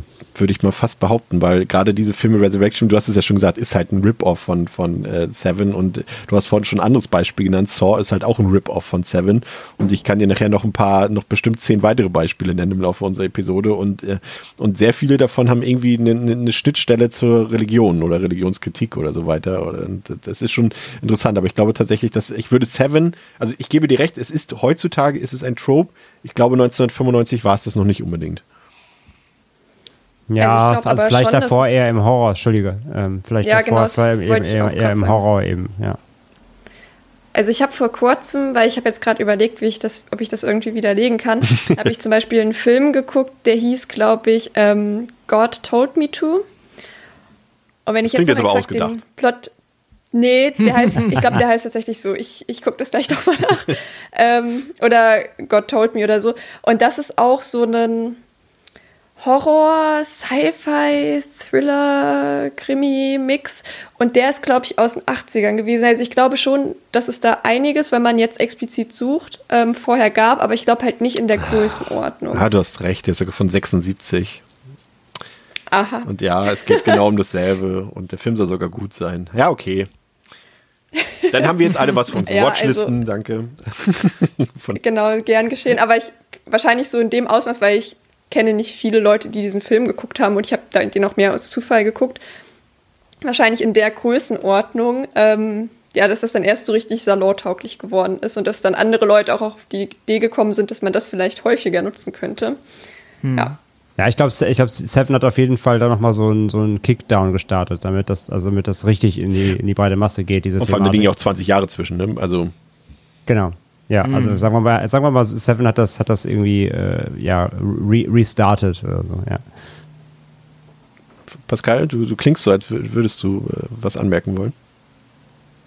Ach so, ähm, Also- nee, eigentlich nicht. Ich habe das Einzige, was mir eben noch eingefallen, also was heißt eingefallen, aber ähm, noch ein Grund einfach, warum ich finde, dass es halt auch als Turb dann trotzdem so gut funktioniert, auch wenn es sich natürlich irgendwann ein bisschen abgelutscht anfühlt, weil ich finde, das, was auch hier im Film so gut rüberkommt, ist halt, dass dadurch einfach so ein Serienkiller, finde ich, bekommt nochmal eine andere, Mm, man hat noch auf eine andere Art und Weise Angst vor dieser Person, weil sobald du halt weißt, dass das halt das von dir eben auch angesprochene fundamentalistisch religiöse Motiv ist, werden halt auch sofort alle Regeln und Moralvorstellungen geswitcht, die jetzt auf der Seite des Serienkillers passieren können. Das heißt, die begeben sich quasi so aus der Welt von Recht und Ordnung, wie zumindest alle Menschen versuchen oder viele Menschen versuchen, in so einer Großstadt zu agieren und wechseln quasi auf die Religionsseite und bilden sich dann da ihr eigenes Regelwerk und das kommt wird später noch wichtiger halt, wenn es dann halt auch darum geht, wenn er, ne, wie du ja gemeint hast, halt, wenn dann der äh, Killer versucht zu rechtfertigen, warum er getan hat, was er getan hat. Ähm, gibt nochmal, finde ich, so einen ganz speziellen Grusel einfach, weil du halt weißt, okay, wir sind jetzt, der Killer funktioniert halt in einem komplett anderen Regelsystem in seiner Welt und hat sich komplett losgelöst von all dem, was jetzt, ja, wo eigentlich jetzt so Detectives zumindest drauf hoffen, dass sie damit spielen können. Und das ist ja letztlich genau der Punkt, den du ja auch äh, grundsätzlich seitdem äh, der Mensch Religion hat, äh, hier auch wieder erkennen kannst. Es ist ja erstmal nicht schädlich, wenn es, wenn es äh, dort Literatur, wie auch, wie, wie wir auch, wie wir es jetzt auch immer nennen wollen, oder ich es nennen will aus meiner atheistischen Perspektive. Aber es gibt eine Bibel eben oder einen Koran, wie auch immer. Und ähm, es ist aber eine Frage davon, wie die Leute es interpretieren. Ne? Und ähm, gerade hier in, in dem Falle unseres Killers, äh, wie gesagt, wir gehen später noch auf seine Rechtfertigung so ein bisschen ein, aber er interpretiert diese sieben Dinge dort äh, von Dante als, als Todsünden, was aber theologisch, so habe ich gelesen, falsch ist, weil sie eher Laster sind, die eigentlich nicht unbedingt als Sünde gelten, sondern erst später zu Sünden führen können. Also wer zum Beispiel maßlos handelt, wird später eine, eine, eine Sache begehen, die dann eine Sünde wäre. Aber allein irgendwie die Trägheit oder die Habsucht, wie auch immer, oder Maßlosigkeit sind noch keine Sünden in dem Sinne und er interpretiert das wahrscheinlich auch einfach äh, schon falsch und das ist dann wieder diese, diese Auslegungssache, die dann so gefährlich wird. Aber zur Auflockerung für uns äh, hat Detective Mills ja noch scherzhaft noch ein paar andere mögliche Motive in den Raum geworfen, ähm, die ich ganz witzig fand. Äh, da habe ich dann auch nochmal nachgegoogelt. Da sagt er irgendwie auch einmal, ja, vielleicht äh, ist Jodie Foster schuld an einem. Und tatsächlich ähm, war das mal der Fall. Und zwar gab es einen Attentäter, der den damaligen Präsidenten Ronald Reagan erschießen wollte. Und der war äh, quasi obsessed, also der war besessen von Jodie Foster. Und das war äh, sein Grund dafür, Ronald Reagan umbringen zu wollen. Und dann sagt äh, Detective Mills auch noch, oder vielleicht hat sein Hund ihn auch dazu gezwungen. Und André, gerade, äh, du hast ja auch, äh, ich weiß nicht, doch, du hattest auch die Son of Sam Doku geguckt auf Netflix, glaube ich, ne? Und ähm, ja der hatte ja später auch behauptet, dass der Nachbarshund ihn äh, diese Morde auf, auferzwungen hätte. hm, ja, absolut. Von daher der Hund war es. Nicht, nicht unrealistische Der Beispiele. Hund war vom Teufel besessen. Mir fiel auch eben noch ein, äh, zum Beispiel Angel Heart gab es ja auch noch von 87. Ist zwar auch noch mit Horror vermischt, aber ja auch im Kern ein Thriller. Ja. Auch die ganze Thematik. Das stimmt. Ähm, ich habe noch ähm, eine Szene, bevor wir weitergehen, für die ich eine kleine Vorliebe habe, André. Das ist die Szene, in der ähm, Somerset, also Morgan Freeman, in die äh, Bibliothek geht nachts und äh, dort nach Informationen sucht hm. und das Personal dort zu klassischer Musik Poker spielt und er sagt noch, ich finde, mag generell die Dialoge oder die, die, einfach die Zitate aus dem Film sehr gerne. Er sagt irgendwie, ich werde euch nie verstehen, wie ihr bei all diesen tollen und lesenswerten Büchern, die hier rumstehen, da sitzen könnt, äh, um zu pokern. Ich mag einfach diese ganze Stimmung dort in dieser Szene dort, wie er, ja. wie die Leute ihn auch einfach so kennen und so, ja, dann ist halt der Kopf, den kennen wir, der setzt sich dahin und der liest halt in Büchern und macht seine Arbeit. Ich finde das fantastisch. Das macht er jede Nacht so, ja, genau. Ja. Okay, ich dachte, du möchtest mir jetzt noch zustimmen aber ist okay. Ja, habe ich. Punkt. Okay. Also es ist eine super Szene, aber die ja. ist ja, äh, ja, aber ich finde, da gibt es nicht so viel zu sagen. Die ist, die ist stimmig, genau. Man, man, merkt ja auch, die sagen ja auch, hey, wir werden dich vermissen, wenn du weg bist. Und er so, jo, ach, ist das so? Schön. also, wie gesagt, er, er, wird da, er wird da regelmäßig schon seit Jahren, wenn nicht Jahrzehnten, äh, nachts durch die Bücher stöbern.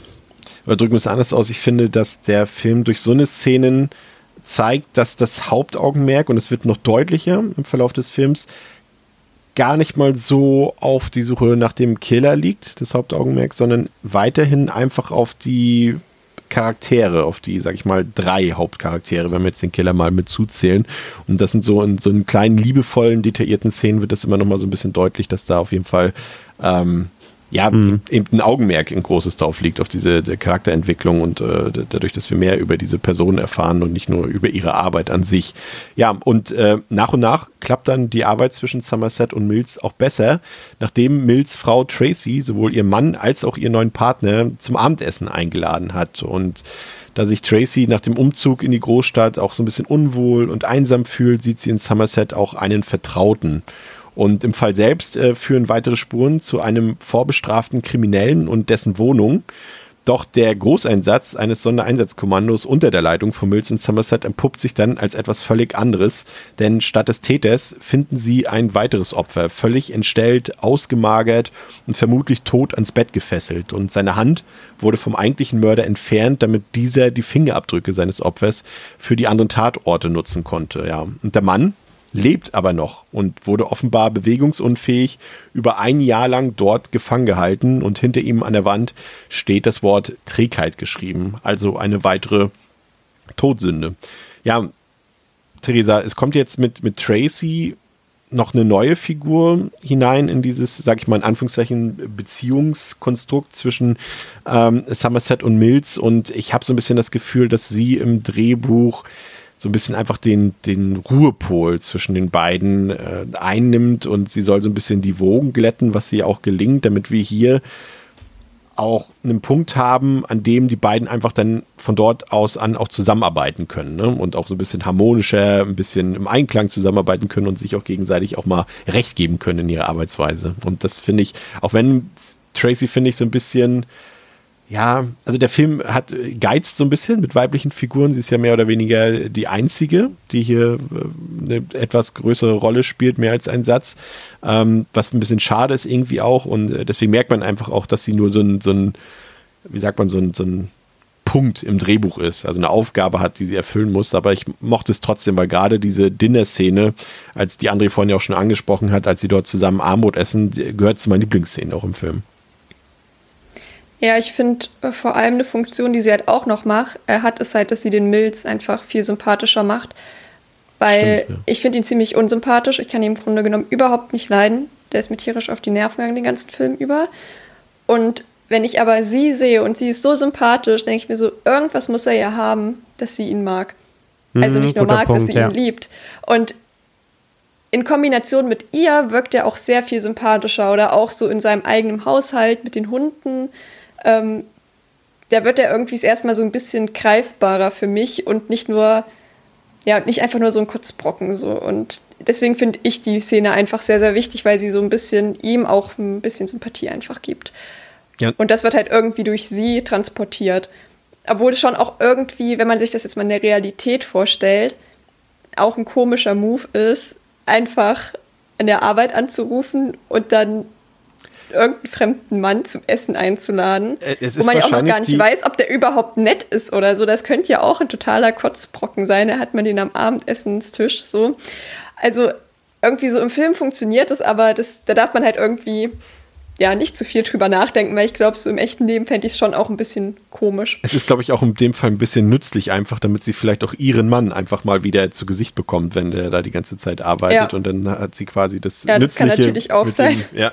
Und es ist ja auch, ähm, es, es, spricht ja dann auch für das Vertrauen ähm, zwischen Tracy und, und Mills, dass er sich ja dann auch vereinlässt. Ne? Also ihr gelingt es ja. ja. quasi auch, die beiden zusammenzuführen. Und das ist ja dann letztendlich eine tatsächlich sehr wichtige Rolle. Die, eine kurze, aber wichtige Rolle, die sie dadurch einnimmt, André, ne? Ja, absolut. Also ich finde den Punkt von Theresa super. Es ist genau richtig. Also sie macht ihn mit sympathisch. Also irgendwie trägt sie ihn mit. Er ist, er ist auch bei dem Essen die ganze Zeit so ein bisschen grummelig und ja, irgendwie erzähl ihm das doch nicht und so. Aber sie ist so herzlich und ähm, ja, und dann diese, diese Szene halt, wenn die Bahn vorbeifährt und er reißt halt diesen schlechten Spruch und die lachen sich halt dann da irgendwie tot. Ja, schön, ja. Und, und er ist auch ganz Zeit so, jetzt hört mal auf, reiß dich mal zusammen und so, also sie, sie, sie trägt das schon sehr so und äh, wie Theresa halt sagt, so, er, er kann ja nicht der komplette Kotzbrocken sein, privat. Ähm, wir erleben ihn ja quasi fast nur in diesem Arbeitsumfeld. Ähm, aber er kann ja nicht der komplette Arsch sein, wenn, wenn sie ihn so, so sehr äh, liebt da und das Leben mit ihm verbringt.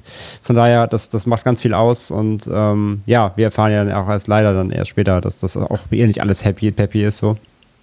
Aber ähm, sie, sind, sie sind ein wichtiger, cooler Charakter, ja. Und, und letztendlich ist, äh, unabhängig jetzt von dem Schicksal, äh, von dem wir, von dem sie später noch berichten wird, also Schicksal in Anführungszeichen, ähm, ist sie im Endeffekt quasi auch der einzige, jetzt äh, schon mal auf die Metapher so ein bisschen einzugehen, so ein bisschen auch der einzige Sonnenschein dort in dieser Welt, in die der Film spielt, in der alles eben, mhm. wir werden ja gleich noch darauf eingehen, wie das genau gestaltet ist vom Film her, aber nennen es mal in dieser, in dieser Hölle, in der sich dort alle Figuren bewegen, ist sie irgendwie so die einzige Person, die ja, die das Ganze so ein bisschen aufhält, ne? Und das ist ja auch letztendlich ihre Rolle. Und sie ist auch dadurch irgendwie, wie gesagt, sehr kurz, die Rolle, aber sie ist irgendwie absolut elementar für den Film. Und äh, noch eine Grandnotiz ähm, für diejenigen, die den Film nicht kennen und, und die, die, die finde ich halt auch so, so schön charmant, auch wenn es natürlich wieder eine Metapher ist, dass, dass das normale Leben von, von, von Tracy und Mills natürlich erschüttert wird dadurch, aber es ist halt irgendwie charmant, Pascal, ne, dass die U-Bahn halt wirklich die Wohnung von Mills und Tracy mhm. unterquert quasi und dafür ja, quasi alle 20 Minuten oder alle 10 Minuten einfach die Wohnung zum, zum Wackeln bringt. Ne? Das haben sie natürlich mit so einer beweglichen Stage angefertigt, aber ich finde, das hat total viel Charme irgendwie. Ja, es erdet das Drama einfach mal so ein bisschen, weil du auf einmal wieder so Probleme hast und äh, Sorgen und Nöte, die sich so ein bisschen alltäglicher anfühlen, wenn dann auch Mills darüber berichtet, wie er halt dann, ja, wie sie halt auch von dem Makler dann einfach verarscht wurden, weil der sie immer nur mal für fünf Minuten in die Wohnung gelassen hat, um dann direkt wieder weg zu sein. Es ist schon, hat, hat einen Humor, ist halt eh auch der humorigste Part im Film, sorgt viel für die Auflockerung und ich liebe den halt auch sehr. Ich, ich mag schon allein, ich finde es immer so cool und ja fast schon überflüssig clever vom Film gelöst, wie sie einfach nur diese Einladung inszenieren im Sinne von, dass dann das Telefon weitergegeben wird, weil jetzt auf einmal die Frau mit quasi nach jemandem bittet, mit dem sie noch nie gesprochen hat, nur weil sie es halt so einfädeln will, weil sie halt ne, in ihrer Rolle ja, ähm, besser als die beiden weiß, wie die beiden jetzt mal irgendwie auf einen gemeinsamen Nenner kommen können. Und das macht sie halt nochmal charismatisch und ja, wenn er dann halt den Telefonhörer auflegt und Milz so ist so, was, warum hast du mit meiner Frau gesprochen? Was hast du, was ist denn los? Das, ist, das sind so mit die netten, lustigen Momente, die halt auch genau an der richtigen Stelle im Film sitzen weil du, da kannst du dich erholen, da kannst du dich dann auch mal kurz zurücklehnen, kannst du dann die 15 Minuten halt mal ein bisschen entspannen, weißt ja genau, dass es, ne, wir ja. werden ab jetzt hier nicht irgendwie, äh, wird nicht irgendwie ein wholesome äh, Family, die beiden adoptieren jetzt äh, den anderen Detective-Film werden, sondern ähm, es geht ja weiter und trotzdem diese Pause ist genau an der richtigen Stelle und setzen ja auch dann nur die Stakes höher, weil alles, was später passiert, ist dann ja auch nur so dramatisch, weil wir diese Szene hatten und weil wir Figuren kennengelernt Genau. haben, die dann noch wichtig Du werden. hast ja, du weißt ja einfach, umso mehr sich die Figuren verstehen, umso sympathischer das oder empathischer das Konstrukt dort wird, desto mehr steht am Ende auch auf dem Spiel. Und du weißt eben auch relativ früh im Film, dass das Ganze noch privat enden wird, sozusagen eine private Fehde wird. Ähm, oder persönlich, sagen wir es mal, dass das Ganze noch persönlich wird. Und das spürt man relativ früh im Film. Ähm, es gibt so zwei zwei Set-Pieces, die so ein bisschen herausragen. Und das meine ich jetzt nicht qualitativ, sondern eher äh, genre-typisch, beziehungsweise untypisch. Äh, Es gibt quasi zwei kleine Action-Szenen im Film, ähm, was relativ wenig ist für so eine Art Film. Also wenn wir nur so als Vergleich, wenn ich da zum Beispiel an die genannten Beispiele denke, die wir von hatten, so an Buddy-Cop-Movies, da gibt es alle zehn Minuten geführten Action-Szenen, aber hier ist klar der Thriller-Anteil im, im, im, äh, ja, der Großteil des Films. Und dass hier die Razzia-Szene, nenne ich sie jetzt einfach mal, als das Sondereinsatzkommando quasi dort das Haus stürmt, auch sehr stark inszeniert. Und da äh, fällt mir vor allem auch die Musik von, von Howard Shaw auf, weil sie untypisch für ihn sich eigentlich über weite Strecken zurückhält, André, finde ich. Und fast schon unauffällig ist, weil gerade so, also Howard Shaw hat so viele großartige äh, Musikstücke komponiert, die man irgendwie auch sofort im Ohr hat, wenn man irgendwie die passenden Filmtitel dazu hört. Aber hier ist es eher weniger der Fall und trotzdem, wenn man bewusst hinhört, merkt man, dass hier einfach jeder Ton richtig passend zu jedem Bild vorhanden ist, sich einfach nur nicht so richtig in dem Vordergrund spielen will. Ne? Und deswegen gefällt mir die Musik hier in dem, in dem Film auch besonders gut irgendwie, weil sie sich einfach nicht als, als weiterer Hauptdarsteller in den Vordergrund spielen will. Aber trotzdem perfekt passt. Ja, es ist halt eher ein Environmental Soundtrack. Also er, er bettet sich halt eher in die Bilder ein und trägt sie, als halt drüber zu spielen, wie es halt viele andere Soundtracks und oftmals auch seine tun, die sehr meistens sehr imposant sind und sehr, sehr ähm, oft auch eingängige The The The Themes dann haben. Das gibt's hier hier alles so nicht in dem Sinne. Du, du hast kein Opening auch von, von Shore, du hast das Opening mit, mit, ähm, mit, mit äh, sag schon, ähm, Nein, Schnells und so, ne? Also du, du hast, du hast kein, keine tragende Rolle seines Scores und gleichzeitig aber doch, aber eben sehr, sehr ähm, minimalistisch so und sehr äh, der, Sco der Score buttert sich halt unter, unter, unter den Rest so, aber es passt und es ist, ist, ist essentiell trotzdem, würde ich sagen.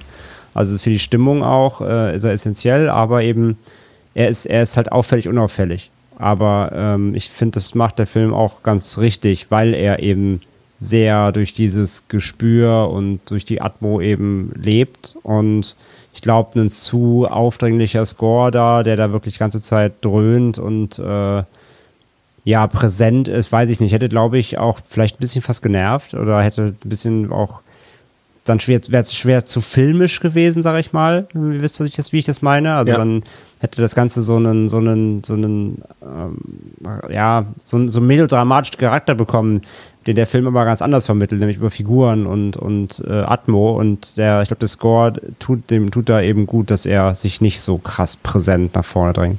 Ja, das finde ich auch. Und ähm, eine Sache muss ich noch anmerken, wo wir noch bei dieser äh, Szene oder bei diesem Einsatz von dem Sondereinsatzkommando ist, da spielt ja der John C. McGinley äh, eine in Anführungszeichen größere Rolle, weil halt dort einmal zu sehen ist und äh, später noch im, im Finale im Hubschrauber auch nochmal zu sehen ist. Und der hat ja auch in vielen bekannten Filmen mitgespielt und hat natürlich jetzt gerade auch für die Serienfreunde natürlich Dr. Cox in, in Scrubs auch gespielt. Und ich musste halt so lachen, weil ich ihn tatsächlich vorgestern auf einmal in meiner Instagram-Timeline hatte, weil er dort für ganz schäbige Candy Crush Rip-Offs äh, Werbung macht. Aber so richtig unauthentisch, wo er so sagt, ja, also eigentlich bin ich nicht so der Handyspieltyp, aber dieses Spiel hat mich wirklich überzeugt davon und das sollten auch Sie mal ausprobieren. So, und er dachte so, oh, warum? Also, ne, ich meine, klar, für Geld, aber es ist, war, war halt Ja, witzig, genau, weil ich warum? Ihn, Für Geld. Ja, weil ich ihn halt jahrelang gar nicht gesehen habe und dann jetzt im Zuge natürlich passend. Ähm, Ja, ja, überleg mal, warum er das Geld braucht, in den Jahren noch nicht gesehen hat. Aber ja, das, das, das Problem war, ich musste auch wieder lachen, als ich ihn gesehen habe. Ich kann ihn halt nicht mehr ernst nehmen. Deswegen in so Rollen dann, also er ist ja nicht super präsent, er läuft halt ja immer nur ein bisschen mit, aber ich trotzdem schwierig. Es ist halt, halt irgendwie interessant, ne, weil unsere Generation ihn halt wirklich als Dr. Cox kennengelernt hat, obwohl er ja auch vorher eigentlich schon auch, auch größere Rollen in vielen äh, bekannten und auch sehr guten Hollywood-Filmen hatte. Aber wenn man ihn halt so kennenlernt. Ja, wenn du einmal eine prägende Rolle hast, die dich komplett zeichnet, und das ist die halt von Dr. Cox, das ist halt dann immer schwierig. Ja, das stimmt. Ähm, kommen wir jetzt mal so ein bisschen zur, zur, zur Visualisierung des Films und zur Optik des Films. Und ähm, da muss ich direkt mal ein, ein, Plädoyer für den Film aussprechen. Ich finde, also ich habe ja hier schon sehr oft und auch sehr fies und sehr böse über die, die Visuals und über den Look der 90er Jahre Filme oder des 90er Jahre Kinos ähm, geredet. Aber hier muss ich sagen, ist also sieben ist für mich einer der ganz, ganz wenigen 90er Jahre Filme, ähm, dessen Look wirklich absolut zeitlos ist und vermutlich stilistisch auch irgendwie das Beste, was die 90er Jahre überhaupt zu bieten hatten. Also mal jetzt abgesehen von Brad Pitts äh, Strähnchenfrisur dort, aber ansonsten äh, ist der einfach über alle alle Dinge erhaben, finde ich. Also das fängt dabei an, ihr habt beide vorhin schon, Theresa und André, schon gesagt, die Bildsprache, ne, die, die, die jeden jede Zuschauerin und jeden Zuschauer herausfordert. Ne? Man riecht den Film förmlich, man spürt und fühlt den Ekel, man, man, man fühlt und, und, und sieht, beziehungsweise sieht nicht die Dunkelheit oder in der Dunkelheit. Und das macht der Film so gut. Und äh, ich finde auch gerade das Editing und die Kameraführung, die sorgen irgendwie auch dafür, weil, und das finde ich ganz interessant, wenn man mal genau darauf achtet, ähm, sehen wir den ganzen Film über fast nur Close-ups.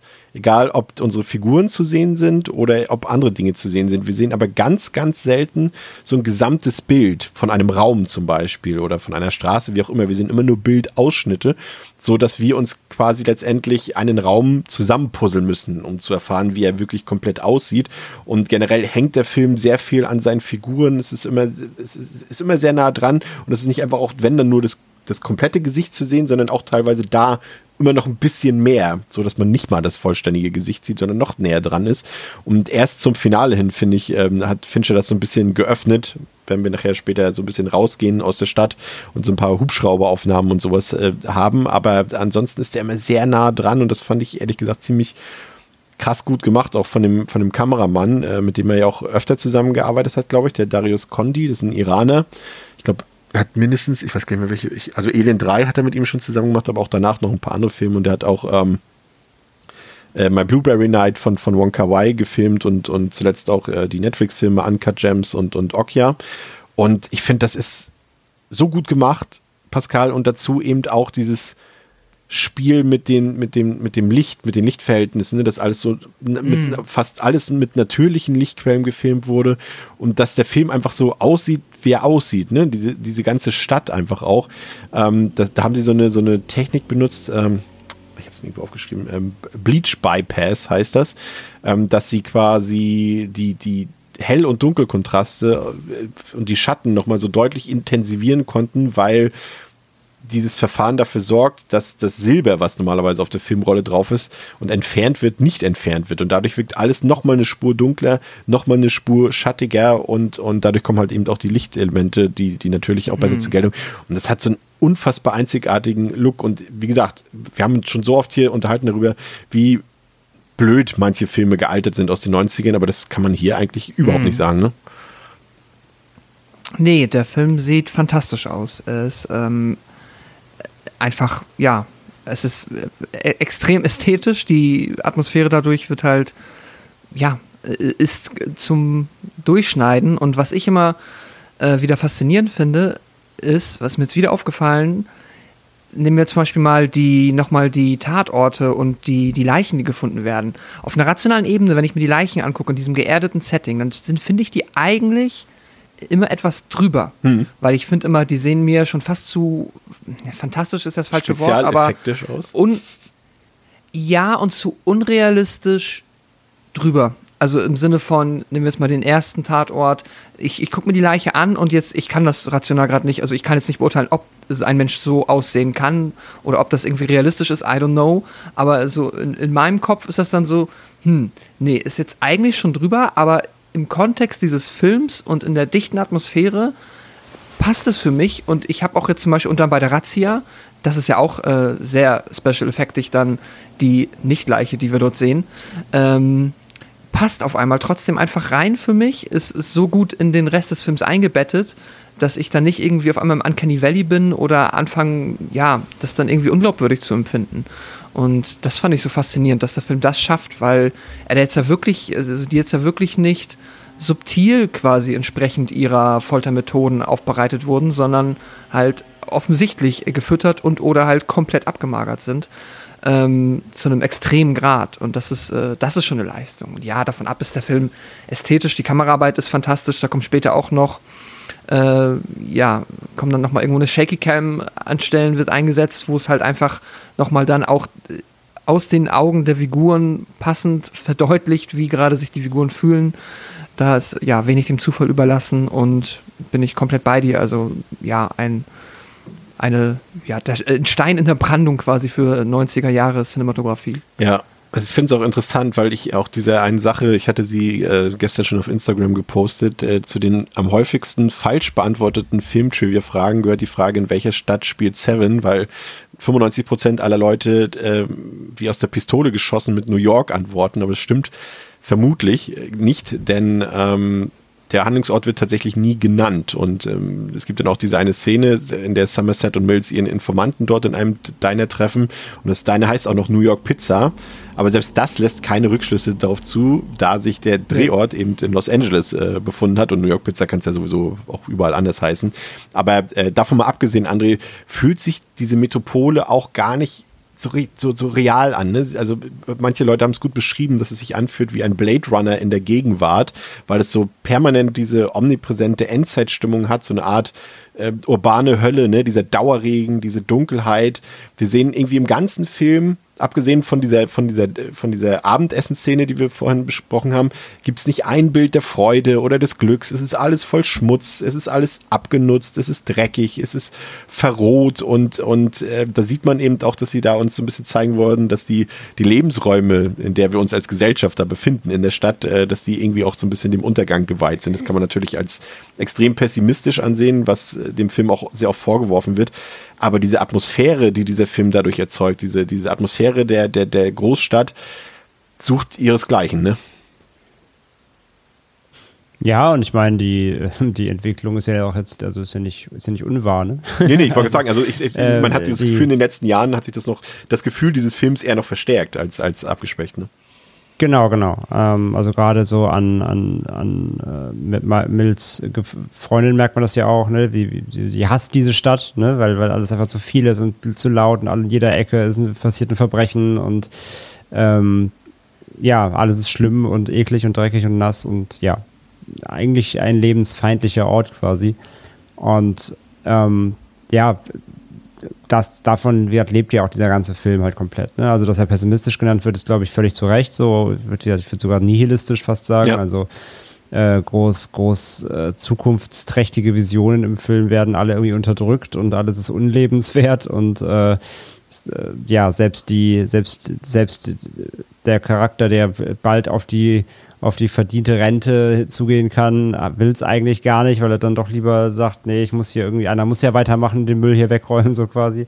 Ähm, also es ist schon alles sehr, sehr trist und, und dreckig und ähm, genau, deswegen muss der Film auch per se gar nicht sagen, wo er spielt, weil es ist einfach eine stellvertretende Stadt für äh, ja, alle Großstädte irgendwo. Und ich meine, wir hatten ja auch schon bei anderen Filmen gerade so diesen 80er-Titeln haben wir immer gesagt, wie damals in den 80ern immer auch immer schon gerade New York dargestellt wurde. Ne? Auch da immer, Cruising zum Beispiel, Maniac, genau, ja. immer, auch, immer düster und dreckig und an jeder Ecke lauert irgendwie ein Mörder und äh, wenn man nicht aufpasst, wird man auf, auf, der Straße sofort erstochen.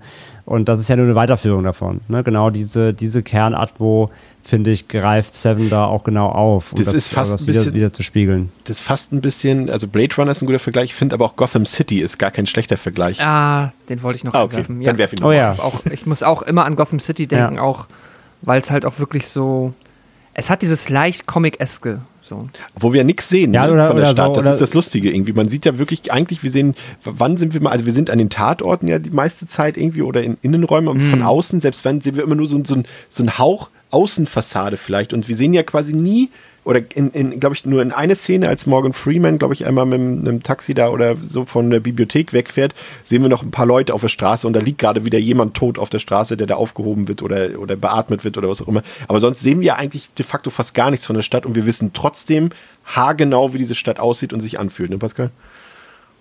Mhm. Ja, ja, genau. Und halt aber am Ende, das ist dann halt der witzige Kniff, dass es sich dann halt, wenn es rausgeht, anfühlt, als ob wir auf einmal in Nevada ja. sind, was dann ja auch irgendwie schon wieder New York komplett äh, ad absurdum führt und Chicago ja. auch. Ähm, deswegen ist es auf jeden Fall eine einzigartige, fiktive Stadt. Aber ja, ich habe diese Gotham City Vibes auch, war auch meine erste Assoziation einfach, weil für mich ist Gotham City immer das fiktive Pseudo-New York halt einfach nur noch mal ein bisschen düstiger, düstiger, lustiges Wort, düsterer, ranziger und äh, halt, ähm, ja, lebensunfreudiger. Ja, und ich warte Also die ganze Zeit. sagen- oh, sorry. Ja, ich muss sagen, ich habe mich ein bisschen an zu Hause erinnert gefühlt, Okay. weil ich nämlich auch an einer Straßenbahnlinie und Bundesstraße wohne und ich habe, glaube ich, nichts mehr gefühlt als diese Szene, wo alles wackelt wegen der Bahn. Ich wohne zum Glück weit genug oben, dass nichts wackelt, aber ja, wenn ich jetzt mein Fenster aufmachen würde, würden alle die Straßenbahn hören, die regelmäßig vorbeifährt. Also irgendwie so ganz unrealistisch ist es dann doch auch nicht und deswegen kann man es dann doch irgendwie so ein bisschen nachvollziehen, weil ich meine, in jeder Stadt gibt es irgendwie nicht so geile Ecken und jeder ist da auch schon mal irgendwie gewesen. Ähm, man sieht ja auch irgendwie immer nur diesen, oder halt bestimmte Teile der Stadt. Es sagt ja auch niemand, dass es halt keine schöneren Teile gibt. Ja. Ähm, aber für manche Leute, gerade wenn man irgendwie in so einem Teil wohnt, dann ist das halt auch irgendwie so die Realität. Ja, und wenn du halt Mordermittler bist, dann siehst du auch halt immer die hässlichsten Flecken jeden Tag. Ne? Ja, genau. Ja, und ich, aber ich glaube, der Film will uns tatsächlich, glaube ich, suggerieren, dass es in dieser Stadt wirklich keine schöneren Ecken irgendwie mehr gibt als diese. Aber ich finde es interessant. Ja, oder die Leute können sie halt nicht sehen, also dass das gar nicht mehr im Blickfeld von Ja. unserem Protagonisten ist. Das stimmt. Äh, finde es aber Dass es interessant, sie vielleicht schon gibt. dass die, das, äh, was du gerade gesagt hast, ist für mich ähm, ein absolutes No-Go und ein Ausschlussgrund tatsächlich für eine Wohnung. Also als wir jetzt im, im, im, das letzte Jahr über nach Wohnungen gesucht haben, da waren, glaube ich, auch ein, zwei Wohnungen bei, die, die relativ nah an der U-Bahn- und S-Bahn-Strecke waren und die Wohnungen waren auch echt super. Und dann stehst du so auf dem Balkon und siehst so, ja, okay, da ist die, die, da ist die S-Bahn-Strecke, ist da vielleicht 200 Meter Luftlinie entfernt. Du siehst sie auch und dann fragst du die, die Mieter, die da jetzt noch drin sind, und hört man das? Nee, nee, wenn, das, wenn die Tür zu ist, hört man da gar nichts von. Und dann fragst du den Vermieter und nee, nee, die kommt ja auch nur alle 20 Minuten hier. Das ist ja auch nachts ja auch gar nicht so. Und dann siehst du so, machst die Tür zu und dann kriegst du aber gerade noch so mit, wie da auf einmal tatsächlich eine Bahn lang fährt und alle Fenster wackeln und, und dann weißt du Bescheid, okay, ciao. Ja, gut. Aber dafür muss ich auch sagen, dass unsere Wohnung wirklich sehr, sehr günstig ist. Und dass man sich noch glücklich schätzen kann, wenn der Balkon zu der Seite draußen ist und nicht das Schlafzimmer. Das stimmt. Kann ich aus Erfahrung sagen. Ja, man muss auch manchmal nehmen, wie es kommt. Und so haben sie es ja auch beim Film gemacht. Ja. Ne? Das ist ja auch, auch rein produktionstechnisch, wenn es, also es regnet ja permanent im Film. Und wenn man das ins Drehbuch schreibt, dann hat man ja auch gute Drehbedingungen immer quasi, weil wenn man sagt, scheiße, heute regnet's, was man vielleicht bei manchen Filmen sagen würde, am Drehort äh, kann man hier sagen, ist egal, wenn hier schlechtes Wetter ist, das passt perfekt in den Film rein. Ähm, kann ja manchmal auch vom Vorteil sein. Ähm, aber ich finde es interessant, weil ähm, wir kommen ja, nee, das heben wir uns noch auf für später. Ähm, ähm, die, die, genau, Pascal hat es erwähnt, ähm, oder ich habe es erwähnt, als, als Pascal darüber geredet hat, über die, die Leichen. Ähm, kommen wir mal noch zu den Tatorten vielleicht so ein bisschen, äh, Theresa, da finde ich es auch, muss ich sagen, Pascal hat schon gesagt, die sehen vielleicht ein bisschen übertrieben aus, auch die Leichen, und man sieht auch, dass da irgendwie Spezialeffekte natürlich genutzt wurden, die, die stammen hier von, von Rob Bottin und den, der, den hatten wir ja schon tatsächlich mehrfach im Podcast. Der hat ja auch die Effekte für ähm, The Fog gemacht, für The Thing, für American Werewolf in London, für Robocop oder Mimic zum Beispiel. Und allein, ich erinnere mich da an die, an die riesige Leiche des Völlereiopfers dort im Schauerhaus und äh, da wird ja, glaube ich, auch noch gesagt, dass irgendwie vier Cops die Leiche von ihm tragen mussten. Ähm, Mal davon abgesehen, dass es natürlich ekelhaft und vielleicht auch geschmacklos ist, aber es ist auch wieder, ich weiß nicht, es trägt so derartig zur Atmosphäre bei, finde ich, und auch das in Kombination mit den Tatorten, wie sie auch so, so gestaltet sind nach dem Tod sind. Ne? Zum Beispiel haben wir später noch ähm, das äh, Wollust-Set, als dann alles so in diesen typischen Erotik-Farben ge- gepackt ist, rot, schwarz, hier so ein bisschen gold, dann äh, das äh, Trägheit, ähm, der Trägheit-Tatort dort ist alles verrottet, alles ist verschimmelt irgendwie, es passt irgendwie alles so zusammen, ne? Und äh, generell ist alles so, so künstlich auch abgenutzt und gealtert, dass man einfach nur, also es wird wenn ich den Film sehe, denke ich, ich könnte mir keinen schlimmeren Ort vorstellen, als gerade dort an diesem Tatort zu sein auf der Welt. Ja, da stimme ich zu. Und ich weiß nicht, können wir jetzt endlich über den Horrormoment im Film reden? Den Jumpscare? Ja. Ja, mach gerne. Das wäre mein nächstes Thema gewesen. Mach's. Ja, gut, äh, weil ich, ich warte da schon die ganze Zeit drauf. äh, weil ich glaube, wenn ich den irgendwie, wenn man nicht weiß, dass der kommt und man sieht den irgendwie im Kino oder so, dann haut der einen, glaube ich, ganz schön aus den Latschen. Und ich wusste ja, dass der kommt. Was passiert denn da? Erzähl also doch erstmal drauf nochmal. gewartet. Okay, also im Grunde genommen ist es relativ lustig, weil beim ersten Mordfall fragt ja auch Mills dann so, ja, hat schon mal einer geguckt, ob der noch lebt, hat einer irgendwie Ran- Krankenwagen gerufen und alle sind so, nein, also der ist absolut tot, da besteht kein Zweifel. Und dann ähm, kommen wir halt in diese Wohnung rein und ja, dann wird erstmal die ganze Wohnung abgesucht, man findet erstmal nichts und dann kommt man in einen Raum, der voller Duftbäume ist. Und dann kommt man in einen Raum, in dem eine Leiche liegt. Und da denkt man auch so, oh ja, der ist tot, der ist auf jeden Fall tot. Und dann passiert das, er ist nämlich doch nicht tot und fängt auf einmal, warte, hustet der, atmet er, was, was macht er nochmal genau? Ich glaube, der atmet, fängt einfach nur schnell an zu atmen, oder? Ja, das ist so Ja, ein bisschen so wie Luft, die so. Leute, die Ja, man genau. so beatmet, nachdem sie ertrunken sind und dann so. Ja. so Und man denkt wirklich so, okay, der ist jetzt wirklich tot. Und auf einmal, und man sieht den auch irgendwie schon so, weiß ich nicht, zehn Sekunden in der Kamera und denkt so, ja, passiert jetzt nichts mehr. Und auf einmal fängt der an zu atmen und ich fand auch so, ich so, "Huh, oh mein Gott. Und ich wusste ja, dass es kommt und es hat mich trotzdem wieder erwischt. Und ja, ich finde, das ist halt auch ein sehr gutes Beispiel für einen sehr effektiven Jumpscare, weil viele Jumpscares nerven mich auch einfach nur. Aber das ist halt so einer, der sitzt einfach der kriegt einen richtig und man ist nicht genervt davon, weil man wurde halt auch nicht verarscht. So, das ist ja nicht irgendwie Katze springt aus dem Schrank, ähm, sondern da steckt dann ja auch irgendwie richtig was hinter und vor allem, weil man nicht damit gerechnet hat, nicht in diesem Film und irgendwie auch nicht von dieser Person, von der man halt wirklich dachte, dass sie einfach tot ist. Und ich glaube auch, dass das so ein Jumpscare ist, den man wo man vermutlich auch häufiger noch drauf reinfällt, einfach weil er halt so gut inszeniert Ja. ist.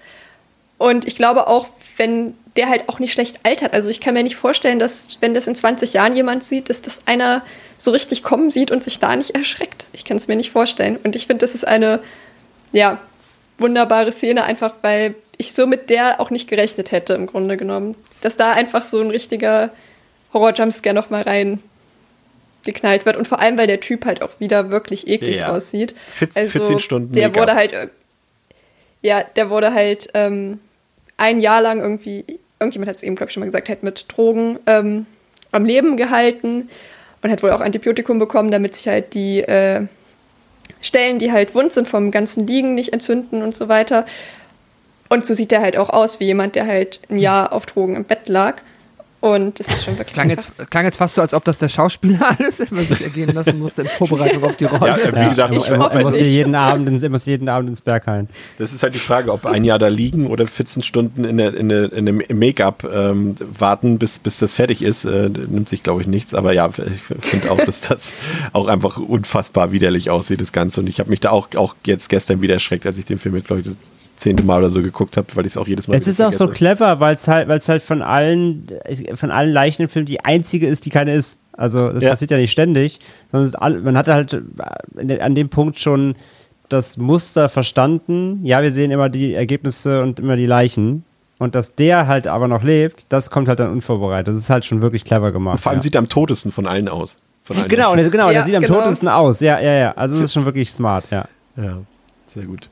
Ähm, Tracy ähm, fragt Somerset dann, ob er Zeit für ein persönliches äh, Gespräch hat und sie offenbart ihm dann, dass sie schwanger sei, aber ihr Mann, also Mills, noch nichts davon wisse, da sie sich aufgrund der grausigen Welt nicht sicher sei, ob sie da wirklich ein Kind noch auf die Welt bringen will. Und in den Mordfällen selbst kommen Somerset und Mills auch nur behäbig weiter. Erst als Somerset entgegen seiner sonstigen Moralvorstellungen ein wenig am Gesetz vorbei handelt, bekommen die beiden eine neue heiße Spur. Ein Mann, der sich John Doe nennt, hat nicht gerade massentaugliche Bücher über die sieben Todsünden in der Bibliothek ausgeliehen. Und äh, die beiden Cops suchen dann die Wohnung des Mannes auf und begegnen diesem sogar im Flur. Und äh, dieser John Doe eröffnet dann sofort das Feuer und versucht dann zu flüchten. Und Mills nimmt die Verfolgung auf, wird aber letztendlich von Doe überwältigt und sogar mit einer Pistole bedroht. Doch abdrücken tut er nicht, er verschwindet stattdessen. Und in Does Wohnung finden die beiden Detectives dann neue Anhaltspunkte, Spuren und auch Hinweise auf ein weiteres Opfer. Aber zunächst gehen sie dem Fund eines Sexfetisch-Spielzeugs nach, doch plötzlich werden sie direkt zum nächsten Tatort gerufen in ein, sagen wir mal, alternatives Bordell. Auf der Tür Dort finden Mills und Somerset dann das Wort Wollust eingraviert und in dem entsprechenden Zimmer finden sie eine tote Prostituierte und einen Mann, der gefesselt, aber immerhin lebendig ist. Und diese Frau wurde mit einem, mit einem Messer versehenen Strap-on getötet. Erstmal vielleicht äh, zurück äh, zu Tracy und äh, Somerset Theresa, ähm, sie erzählt ausgerechnet Somerset äh, von dieser Schwangerschaft, von der sie eben nicht mal ihrem Mann erzählt hat. Ähm, sie glaubt, dass sie eben mit Somerset eine vertrauenswürdige, äh, auch, glaube ich, einfach auch, das ist auch der Unterschied vielleicht, den sie zu ihrem Mann sieht, einfach auch einen erfahrenen, nicht mehr ganz so naiven und, äh, wie sagt man, was hatten wir vorhin gesagt als Charakterisierung für ihn, na, er ist halt noch so ein Draufgänger-Typ, er, er, ist noch unerfahren und so weiter. Und, äh, grün hinter den Ohren. Grün hinter den Ohren und sie sieht einfach äh, vielleicht noch nicht den Punkt, ihm das erzählen zu können. Und gleichzeitig äh, erfährt sie, aber auch wir in dem Gespräch, warum Somerset eben auch so pessimistisch auf die Welt hinabschaut, weil er eben selbst mit diesem Thema quasi schon mal Erfahrungen in seinem Leben gemacht hat, was letztendlich auch dafür gesorgt hat, dass er heute so alleine ist. Ne? Ja, also ähm, sie sagt ja auch zu ihm, dass sie keine andere Person hat, mit der sie dort reden kann, was auch irgendwie so ein extrem trauriger Moment ist, so zu wissen, sie sitzt im Grunde genommen den ganzen Tag zu Hause ja. und wartet darauf, dass ihr Mann nach Hause kommt, weil sie niemand anderen dort sonst kennt. Ähm, ja, ist irgendwie schon einfach traurig. Andererseits muss man halt auch sagen, es macht den Anschein, als würden die dort seit drei Tagen wohnen dann ist es auch irgendwie klar, dass es noch nicht so möglich war, sich da zu etablieren. Ist natürlich aber trotzdem doppelt schlimm, wenn man dann in so einer Krise steckt irgendwie. Ich glaube, wenn man den Film ähm, aus ihrer Perspektive sehen will, kann man sich einfach Lost in Translation angucken. Das ist, glaube ich, die, ihre Sicht aus des Films. Ja, vermutlich. Ähm und vor allem, wenn man dann irgendwie keine Bezugsperson hat, mit der man über solche Themen dann halt sprechen kann. Und ist auch irgendwie schon traurig, dass es dann im Grunde genommen so ein wildfremder Mann ist, obwohl ich schon auch sagen muss, dass ähm, er ja auch so eine Ausstrahlung hat. So, das ist so eine Person, der vertraut man gerne Sachen an. Ich glaube, weiß ich nicht, wenn der Friseur wäre, dem wird man wahrscheinlich alles erzählen, wenn man da ein paar Minuten, Stunden sitzt. Ähm, ich glaube, ich würde ihm auch alles erzählen, weil es einfach so in seiner Art auch ist und er geht da ja auch wirklich sehr respektvoll mit um. Ja, und dann erfahren wir ja auch über ihn, dass er ja mal ähm, eine Freundin hatte, eine eheartige Beziehung und sie dann halt auch schwanger geworden ist, aber er das Kind halt abgelehnt hat. Was er ja also, als Fehler auch glaub, angesehen hat, ne?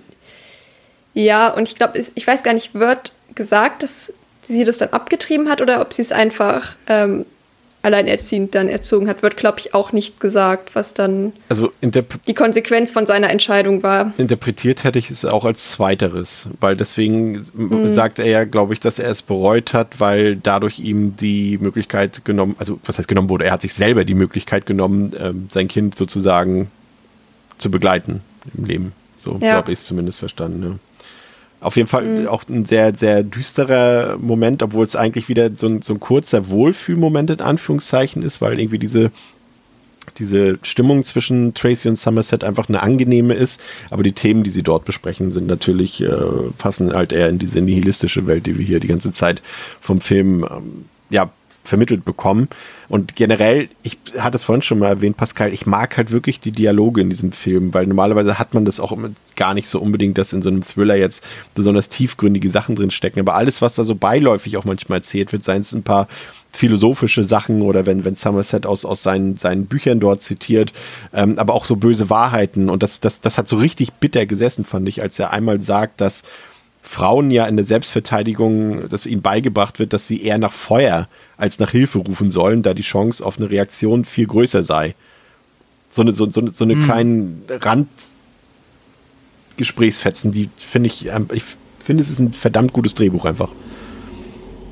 Ja, ja, absolut. Ähm, generell halt finde ich eine Stärke des Films, dass er halt mit allem, was er macht, immer irgendwie gleich mehrere mehrere Dinge macht, äh, so doof wie das klingt, aber halt wirklich halt die Dialoge nicht nur quasi für den Selbstzweck, dass die Figuren halt, ja, untereinander kommunizieren, sondern die auch gleichzeitig noch was über ja, über die Stadt, über, über die Welt, in der halt auch über diese ja, USA, in der sie da halt zu der Zeit leben, dann halt vermitteln.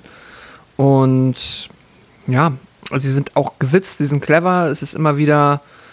Äh, ich, ich, mag einfach auch das Spiel zwischen, ähm, zwischen Somerset und Mills so sehr, wenn es immer mal so Kleinigkeiten sind, wie dann sagt Mills, irgendwie, ich, wenn er beim Polizeichef und Somerset sagt, äh, wenn sie da sind, sorry, und wenn er dann sagt, irgendwie, er ist noch zu jung dafür, er kann das noch nicht, und dann sagt er, hey, ich bin doch direkt hier. Ah, du bist zu jung, du kannst das nicht. das sind so Kleinigkeiten, die halt so gut funktionieren, weil es immer genau in dem äh, Rahmen ist, was ich den Figuren zutraue, aber auch immer so ein bisschen an den Rand geht. Also quasi, Somerset wird dann immer noch so ein bisschen gewitzter und ist mal so ein bisschen also wie sagt man, ein bisschen frecher, als es jetzt eigentlich so sein Charakter vermuten lassen würde. Ähm, weil halt auch einfach angetrieben ist von der anderen Figur. Ah, also es ist äh, sehr, sehr gut einfach so. War so ein Beispiel, was mir sehr gut gefallen hat. Ja. Äh, übrigens sind diese, diese Aufzeichnungen von, von Bibliotheksausleihen erst seit 2001 dann äh, rechtskräftig erlaubt für die Polizei, also was, was äh, Morgan Freeman dort äh, quasi illegalerweise gemacht hat. Ähm, André, wir haben vorhin schon so ein bisschen gesagt, dass der Film natürlich auch äh, letztendlich irgendwie ein ganzes Filmgenre beeinflusst hat. Ne? Also sicherlich, äh, wenn wir jetzt ja, das Schweigen der Lämmer natürlich noch dazu nehmen, dürfte aber ansonsten kaum ein Crime-Thriller derart äh, einflussreich gewesen sein, äh, wie Sieben es eben ist. Also auch genreübergreifend. Wir haben ja schon gesagt, dass jetzt irgendwie, zumindest aus meiner Sicht, äh, und du hast es ja auch gesagt, dass, das, dass man das auch sehr oft liest, natürlich, dass der erste Saw-Film sich irgendwie einfach anfühlt wie eine Torture- Variante von, von sieben, ne? Und diese ganze Machart von den Motiven des Killers, ne? Dass sie irgendwie sich für was Höheres bestimmt fühlen und irgendwie der Welt ja was Gutes tun oder den Opfern was Gutes tun wollen. Oder dass sie hier, das, das finde ich auch das Geniale, das wird, wird, was hier noch so offensichtlich ist, dass ja ähm, John Doe quasi sein, ein Teil seiner Opfer ja auch die Option für ihr eigenes Schicksal so ein bisschen in die Hand geben. Ne? Also sie konnten sich für die eine oder andere Sache zum Beispiel entscheiden. Das ist ja, glaube ich, bei zwei der Tatorten oder der, der Mordfälle hier auch der Fall gewesen. Und das ist ja auch die, die Machart, die später Jigsaw benutzt hat in, in den Saw-Filmen. Und du hast aber auch gleichzeitig so diesen Otto Normal oder den Max Mustermann als Killer. Ne? Wir gehen ja später auf, auf, auf John Doe genauer ein, aber das kann man ja schon mal an der Stelle erwähnen. Das könnte auch einfach der Nachbar von nebenan sein, so wie das eben auch, auch äh, Kramer in, in, in, in, in Kramer in, in Saw ist.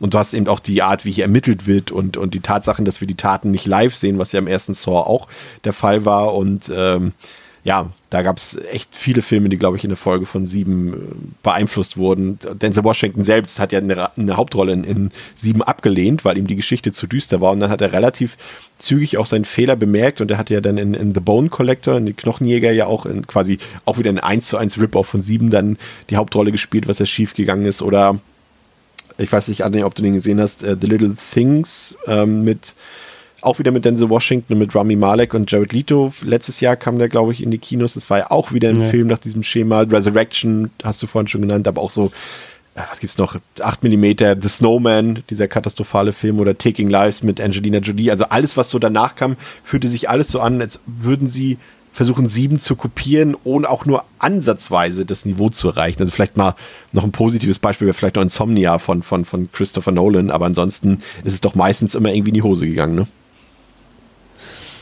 Ja, komplett. Also hast du gerade das Beispiel ja schon genannt. Ähm, das ist halt wirklich, äh, wirklich deutlich, sehr deutlich, wer sich da nochmal versucht hat, sowas nachzumachen oder zumindest versucht hat, ja, vielleicht eins draufzusetzen oder zumindest in denselben Gefilden mitschwimmen zu können, aber es hat halt wirklich nie funktioniert und es hat einen Grund.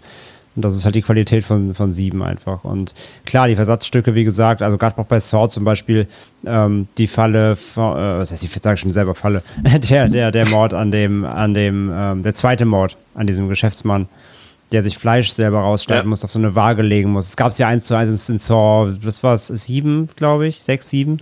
Also ne, da haben sie ja wirklich selbst wirklich komplett ähm, Bestandteile aus sieben rausgenommen, um das dann woanders zu verwenden, weil da einfach so viele bösartige, obskure, fiese ähm, Ideen drinstecken, gerade eben in Bezug auf diese, diese Mordserie. Ähm, genau, also deswegen, das ist ein großes Vorbild, aber erreicht wurde das halt einfach nie, weil einfach die auch oft einfach oder äh, so gut wie immer übersehen, glaube ich, auch wurde, was wir halt die ganze Zeit schon besprechen, dass es einfach halt nicht nur ein Thriller ist mit irgendwelchen Härten, ähm, sondern dass halt dahinter ein cleveres Drehbuch steckt, eine, eine gewisse charakterliche Tiefe und einfach eine gute aufgebaute Welt, in der wir uns bewegen. Und das alles zusammen macht sieben halt so gut und nicht einfach nur, da ist halt irgendwie eine krasse Mordserie. Und ein bisschen finde ich, also was ich auch sehr an dem Film mag, ist, dass er, gerade wenn man, und, und das macht ihn auch so, so wiederguckbar, ähm, wenn man eben weiß, wie der Film sich wieder aufgelöst wird und was wir halt vorher schon so ein bisschen an Anhaltspunkten auch so bekommen, ohne dass wir jetzt miträtseln müssen. Das ist ja auch ein, ein großer ein großes Alleinstellungsmerkmal des Films, glaube ich, auch, dass er einen gar nicht dazu auffordert, mitzurätseln, weil das vollkommen unnötig ist ähm, in dem Fall. Und, und wenn wir dann Theresa vorher sehen, wie John Doe ähm, Fotos macht, also wie er sich als Journalist ausgibt und Fotos von Mills macht, also zum Tatort geht und Mills fragt doch, hä, wie können diese Maden hier so schnell am Tatort sein? Ne? Und wir, so als, wenn du den Film schon mal gesehen hast, weißt, ja, okay, ich könnte dir sagen, warum er so schnell am Tatort war, weil er diesen Tatort quasi hinterlassen hat, so, ne? Oder ähm, es wird einmal ähm, glaube ich, gesagt im Film, dass der Täter humpelt. Und dann sind die beiden ja, also Mills und Somerset, in diesem Fetisch-Store dort, um, um, um nach diesen Sextoys zu fragen. Und wir sehen draußen vor dem Geschäft jemanden, der in das Geschäft reinguckt und der humpelt auch. Und so eine kleinen Sachen, also das quasi John Doe, die beiden die ganze Zeit beobachtet hat, die finde ich dann gerade auch so noch in der, in der Retrospektive, wenn man den Film das zweite oder dritte Mal guckt, dann noch viel faszinierender irgendwie, dass der Film so, so, so schöne Details mit sich bringt. Ja, ich glaube, dafür muss ich ihn wirklich noch ein drittes Mal gucken, weil ich schon wieder auch verrafft habe, dass der halt der Journalist da ist. also, das sind so Sachen, die äh, bekomme ich dann oder kann ich mir auch irgendwie nicht gut genug merken, aber dafür ist es auch ganz schön, weil ich freue mich dann halt jedes Mal wieder drüber.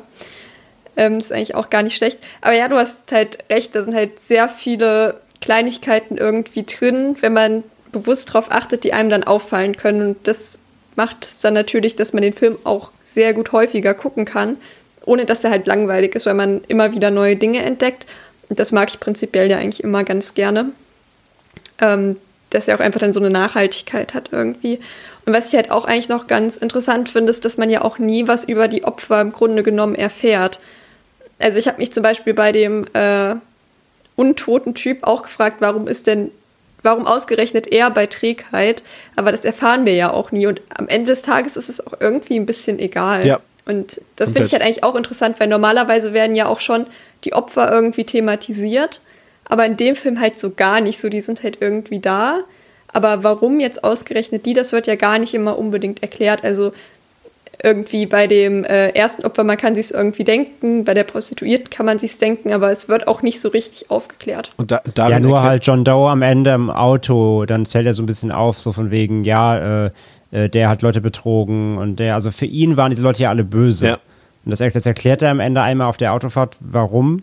Ähm, aber, aber es gibt ja keine Details so richtig. Nein, nein, also genau. Es wird aber, ja nicht aber, nochmal genauer drauf eingegangen. Man weiß, ja. man weiß nur aus seiner Sicht, und das ist ja auch die, die zählt, genau. Ja. ja. Genau. Und das ist aber der, der entscheidende Punkt und deswegen sagte ich eben schon, dass, dass der Film von uns gar nicht verlangt, dass wir miträtseln, dass wir irgendwie jetzt glauben, okay, vielleicht haben wir den Täter schon gesehen, wer könnte das sein und so weiter. Das spielt keine Rolle, das will der Film von uns gar nicht und deswegen erzählt er uns auch nichts über die Opfer, damit wir jetzt auch gar nicht irgendwelche Verbindungen oder sowas wie Saw das ja zum Beispiel dann gemacht mhm. hat, ähm, irgendwie herstellen, weil es nicht darum geht. Also es geht nicht darum, dass wir herausfinden, wer ist hier der Mörder. Darum geht es gar nicht. Und, und das macht der Film ja dann auch, kommen wir gleich noch zu, in seiner Auflösung auch so brillant, dass er uns das auch nochmal vor Augen führt. Aber ähm, das finde ich tatsächlich auch, auch sehr gut, dass der Film das so macht, weil er sich dann auch so ganz klar differenziert von, von anderen Filmen seines äh, Genres. Und ähm, was noch interessant war, was ich auf jeden Fall erzählen wollte, sind diese Bücher die, von John Doe, die sie ja dort finden in seiner Wohnung. Ähm, da sagt er irgendwie, Somerset doch irgendwie, wenn, was sagt er, wenn 50 Cops sich irgendwie da zusammensetzen würden und, und 24 Stunden durchgängig lesen würden, würden sie trotzdem zwei Monate brauchen, um all das zu ähm, lesen. Und interessanterweise hat tatsächlich jemand diese Bücher geschrieben, zwei Monate lang, und hat dafür 15.000 Dollar bekommen. Also es wurde dann eine Firma dafür beauftragt, aber es hat tatsächlich zwei Monate lang gedauert. Und ähm, es gibt dann diese zweite Action-Szene, die ich schon angekündigt habe, Pascal, das ist diese Verfolgungsjagd, äh, nachdem sie dort quasi äh, die Wohnung gefunden haben von John Doe und auf ihn ja treffen und der dann, nachdem er geschossen hat, auf die beiden flüchtet. Und das war auch interessant, weil mhm. Brad Pitt gesagt hat, äh, grundsätzlich, dass er Verfolgungsjagden, genauso wie ich, in Filmen hasst, weil diese eben immer gleich ablaufen, weil der Jäger gefühlt immer weiß, wohin der Gejagte läuft und da passiert irgendwie nie was äh, Überraschendes. Entweder wird man am Ende, wird er am Ende gefasst oder eben nicht. Also da kann nichts anderes passieren, so geführt. Und deshalb hat Fincher gesagt, okay, Brad, den Punkt gebe ich dir, wir machen das jetzt mal anders. Ich laufe jetzt sogar mit mit dir durch das Haus und äh, wir suchen quasi äh, John Doe und äh, deshalb sieht man, dass diese Verfolgungsjagd so ein bisschen realistischer gedreht wurde, weil äh, Brad Pitt das auch simuliert, dass er eben nicht weiß, wo der Täter hinläuft und deswegen ab und zu Mhm. auch in die falsche Richtung läuft oder in eine falsche Wohnung läuft und so weiter.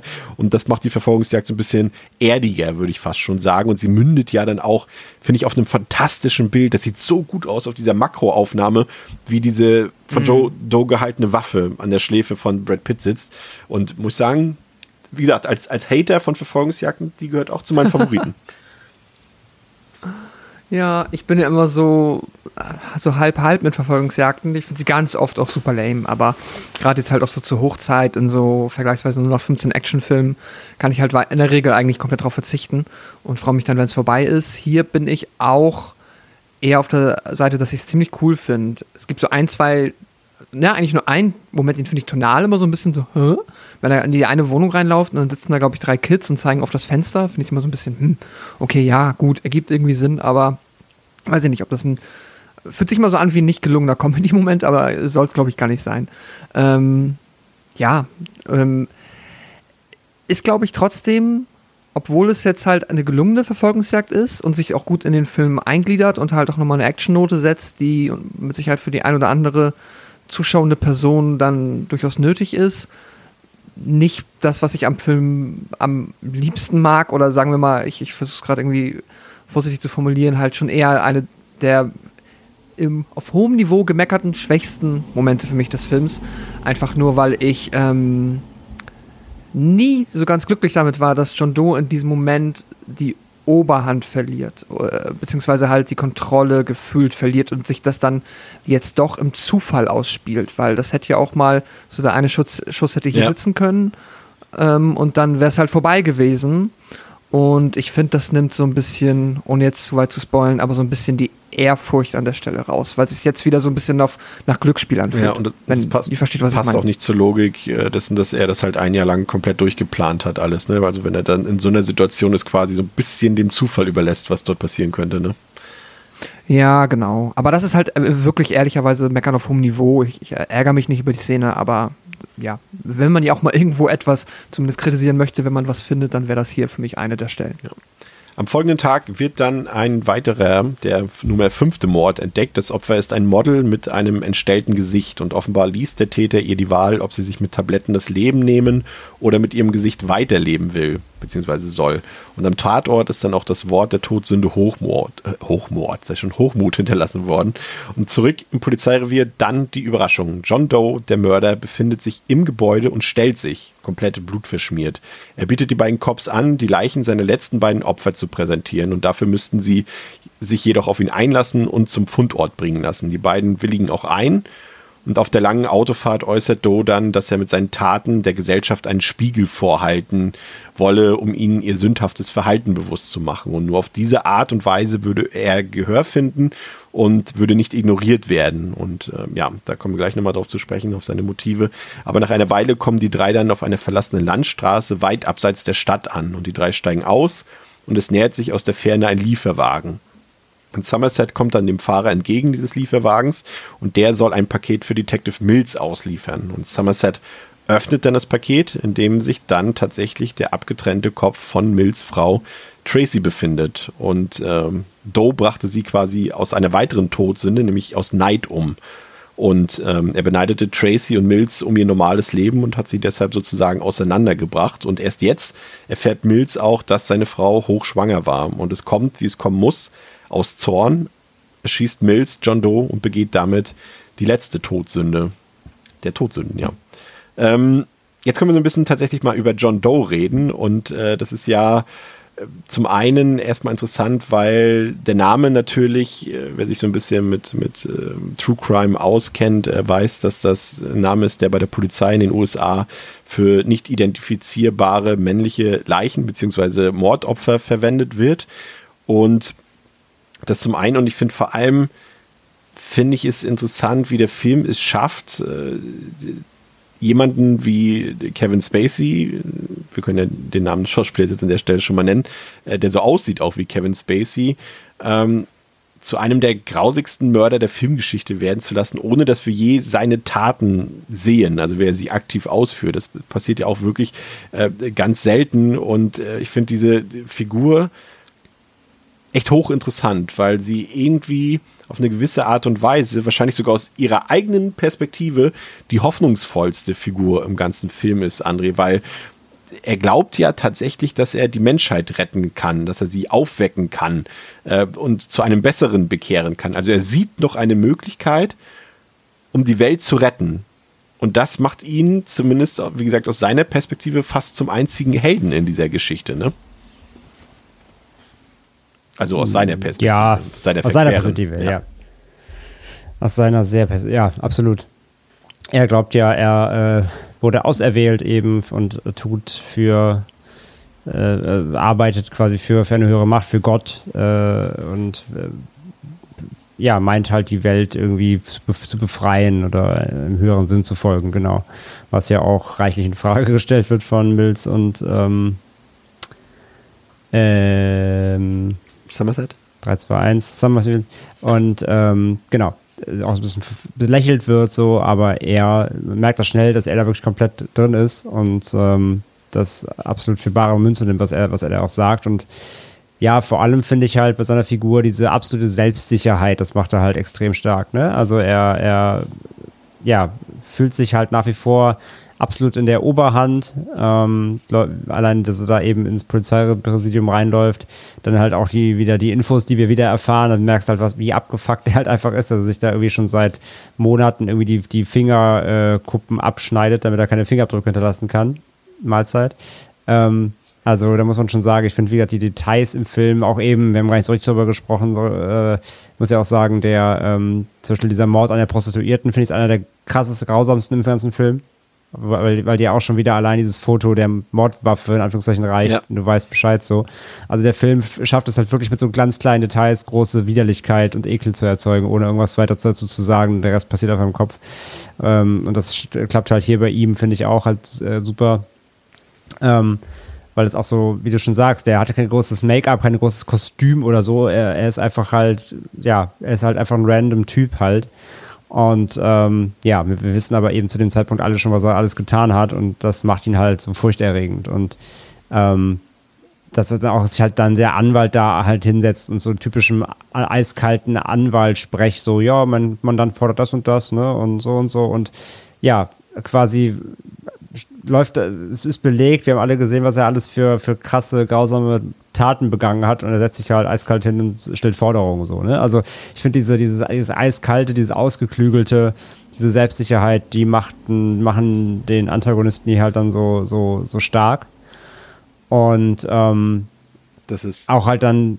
Hm? Das ist so ein bisschen, das ist so das Gefährliche an ihm, ne? dass er auf der einen Seite super clever und intelligent ist, aber auf der anderen Seite eben genau bei diesem Punkt Religion das so, so, also dass er das alles glaubt, was in der Bibel steht, es sogar überinterpretiert und, und sich von selbst, also sich von Gott befohlen fühlt, dort ähm, zu handeln, aber gleichzeitig er super intelligent ist, was nichts für ungut, vielleicht ein kleiner Kontrast ist. und das macht ihn irgendwie so gefährlich, finde ich. Ja, naja, gut. Äh, wenn ich da kurz einkrätschen darf, ich meine, im Grunde genommen ist es ja einfach ein religiöser Wahn und man darf halt bei Psychosen, was ja irgendwie auch jedem unter ungünstigen Umständen passieren kann, nicht unterschätzen, dass das, was die Leute da sich einbilden, dass das für die sich anfühlt, als wäre das wirklich die Realität. Also zudem hat wahrscheinlich Gott gesprochen und dann kann man sich auch selbst überlegen, wie man selbst reagieren würde, wenn man wirklich der festen Überzeugung ist, irgendeine höhere Macht hat zu mir gesprochen und mich auserwählt, auch wenn es vielleicht auf den ersten Blick komplett irre ist, weiß ich auch nicht, ob ich mich da nicht ja doch noch irgendwie dem Christentum oder so hingeben würde, wenn ich da wirklich so komplett fest von überzeugt wäre. Und ich glaube, das darf man halt an dem Punkt nicht vergessen, dass es halt nichts mit Intelligenz oder so zu tun hat, sondern dass das für den einfach komplette Realität ist, ähm, was er da für Eingebungen halt hatte. Und entsprechend ähm, ist es trotzdem schlimm, was er tut. Aber ich finde, das wirft schon nochmal einen anderen Blickwinkel auf ihn als Figur, weil ähm, es befreit ihn natürlich selbst nicht von seiner Schuld und dem, was er getan hat. Aber ich finde, das darf man halt irgendwie äh, ja, nicht vergessen, da so ein bisschen diese klinische Sichtweise drauf. Er hatte so die zwei Perspektiven. Ne? Das ist die eine Perspektive, die du beschreibst, nämlich die, die, die Psychose, die er durchlebt. Und auf der anderen Seite will der Film uns aber, glaube ich, schon auch erzählen, dass dieser religiöse Fanatismus auch gefährlich ist. Also die Mischung aus beiden ist es bei ihm, glaube ich. Ne? Ja, natürlich, natürlich. Und es kann natürlich auch immer gefährlich sein. Also wenn irgendjemand, also wenn irgendwelche Stimmen, sei es welche dir irgendwie sagen, du sollst irgendwelche Straftaten begehen und du machst das dann, dann ist das natürlich immer sehr suboptimal. ähm, ob es jetzt religiöser Fanatismus ist oder nicht. Ähm, aber ja, das wollte ich an dem Punkt nur noch mal so ein bisschen aber einwerfen, dass es halt eben nicht ähm, rational für ihn entkräftbar ist, sag ich mal. Thema weil es für ihn die Realität Thema ist. Thema Straftaten ist ein äh, gutes Thema, wenn wir bei John Doe sind, denn äh, John Doe wird gespielt ähm, von Kevin Spacey und äh, Theresa, wir wollen natürlich eine Sache, äh, wenn wir hier schon über ihn reden müssen, in dem Fall ja äh, sogar, ähm, äh, können wir eine Sache nicht verschweigen. Genau. Ähm, so. Ich habe einen kleinen Mini-Vortrag vorbereitet und ein bisschen Endlich über Kevin Spacey Danke. recherchiert. Ja, wunderbar. Ähm, Genau, und zwar für die, die sich fragen, oh, was ist denn da passiert? Viele wissen es wahrscheinlich, weil es schon auch ein relativ prominenter Fall war, weil er halt ähm, dann ja auch zum Beispiel bei ähm, der House of Cards Serie rausgeschmissen worden. Und zwar geht es da halt auch um Vorwürfe der sexuellen Gewalt, Belästigung. Ähm, und zwar war das ungefähr im Oktober 2017 nach Bekanntwerden des äh, Weinstein-Skandals.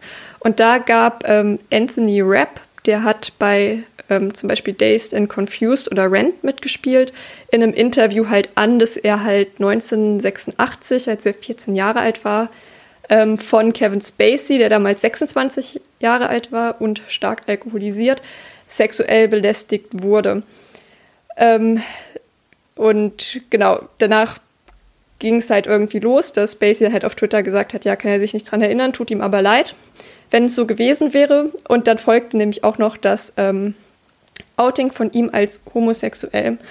Und auf diese ganze Geschichte oder auf diesen Vorwurf, dann hat sich halt die Agentur und Netflix von ihm getrennt.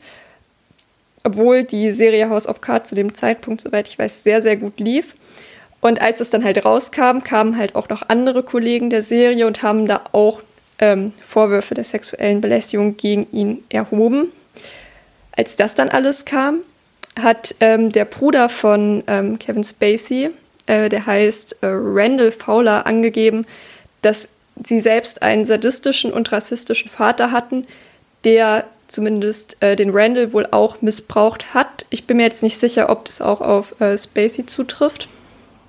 Ähm, weswegen halt Spacey auch angegeben hat, dass er sich deswegen nicht früher als homosexuell geoutet hat, weil er halt einfach Angst vor seinem Vater hatte. Und ja, tatsächlich ist es ja auch häufig leider ein Muster, dass halt irgendwie ähm, Leute, die halt irgendwie in ihrer Kindheit oder Jugend missbraucht wurden, dann selbst auch zu TäterInnen werden können oder nicht selten auch werden. Einfach, ja, gibt es viele Gründe für, muss ich jetzt nicht auch noch einen Vortrag drüber halten. ähm, genau, und als dann die Anschuldigungen erstmal öffentlich waren und das alles hochgekocht ist, kamen auch noch mehrere Männer, die sich dazu gemeldet haben. Und insgesamt ähm, gibt es jetzt Anschuldigungen von über 30 Männern ähm, der sexuellen Belästigung. Viele tatsächlich aus den 80ern, als er noch nicht so bekannt war. Ähm, da gab es wohl eine Schauspielschule, wo er unterrichtet hat. Und da hat er dann zum Beispiel halt ähm, ja, den Jungs auch Jobs versprochen ähm, für gewisse Leistungen.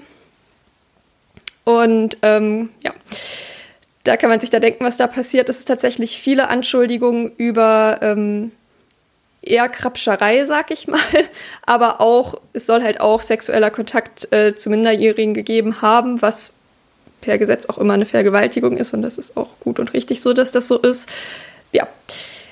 Was ist jetzt das Ergebnis davon? Er wurde nicht, ähm, er wurde angezeigt, aber er wurde aufgrund mangelnder Beweislage nicht verurteilt. Aber es soll im Jahre 2023 wohl ein neues Verfahren gegen ihn geben. Also da steht jetzt wirklich relativ viel im Raum. Man kann da auch eigentlich relativ problemlos ähm, sich halt auch die Aussagen zum Teil durchlesen, die da gemacht wurden. Ähm, und kann sich da dann irgendwie selbst ein Bild zu machen. Ist auf jeden Fall was, was irgendwie ja nicht verschwiegen werden sollte, dass das irgendwie was ist, was hier im Raum steht. Ähm, genau. Und da bin ich auf jeden Fall auch mal gespannt, wie das dann weitergeht, die ganze Sache. Er hat sich halt aus der Öffentlichkeit zurückgezogen und hat irgendwie, ist auch irgendwie ziemlich skurril, 2018, 19 und 20 jedes Jahr zu Weihnachten den Kurzfilm auf YouTube und Twitter präsentiert. Einfach so zwei Minuten Video irgendwie, auch so ein bisschen skurril. Und ansonsten kam da auch nichts mehr von ihm, hat sich da halt komplett aus der Öffentlichkeit zurückgezogen. Ja, das wird sich vermutlich äh, ziemlich rasch dann wieder ändern. Wir wissen ja, wie schnell äh, Hollywood da ja auch vergisst in solchen Sachen. Haben wir ja zuletzt auch ein paar. Ja, mich wundert es tatsächlich, dass es jetzt, also dass das vor allem nachdem ähm, die nachdem er halt für erstmal nicht schuldig ähm, befunden wurde, dass sich da nicht schon schneller wieder was geändert hat. Ähm, und da bin ich mal gespannt, ob es dann 2023, also stand auch, glaube ich, Januar 2023, ob es da dann schon wirklich zu einem neuen Verfahren kommt oder ob sich das dann wieder ja.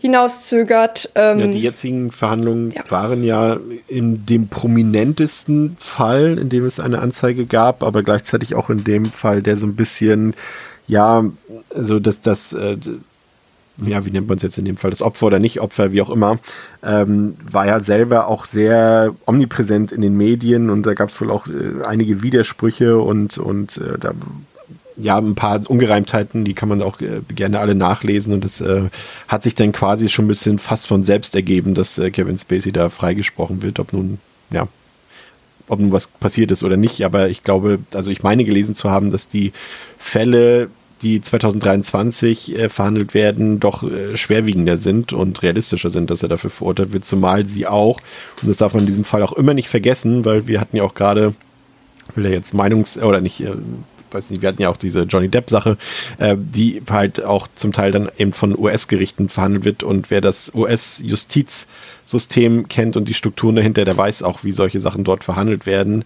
Äh, Pascal, ne, wir sind ja auch beide, äh, äh wie sagt man, ähm, jahrelange Hörer vom OK America Podcast und dort wird ja auch öfter mal über hm. die über die Justiz in den USA gesprochen und ich glaube, wir wissen da auch beide, dass das äh, manchmal dass man das auch nicht für voll nehmen kann, was da teilweise rauskommt am Ende. Ne? Und ich glaube, da sind wir wahrscheinlich bei Gerichtsverhandlungen in Großbritannien, die 2023 stattfinden, ist es realistischer, dass dort äh, vielleicht Wahrheit ans Licht kommt oder auch nicht. Ne?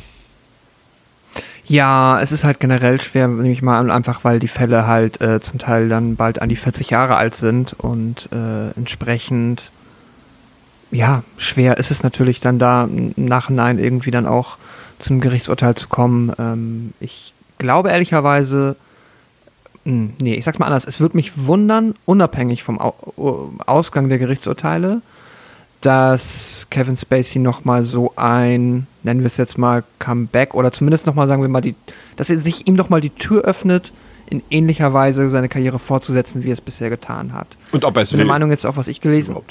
Ob er es will, ist die eine Frage, genau. Ich meine, ich gehe jetzt mal naiverweise davon aus, dass er ausgesorgt hat. So, allein über das Netflix-Geld, was er für House of Cards bekommen hat. Ähm, deswegen kann ich mir auch vorstellen, dass er darauf einfach verzichtet.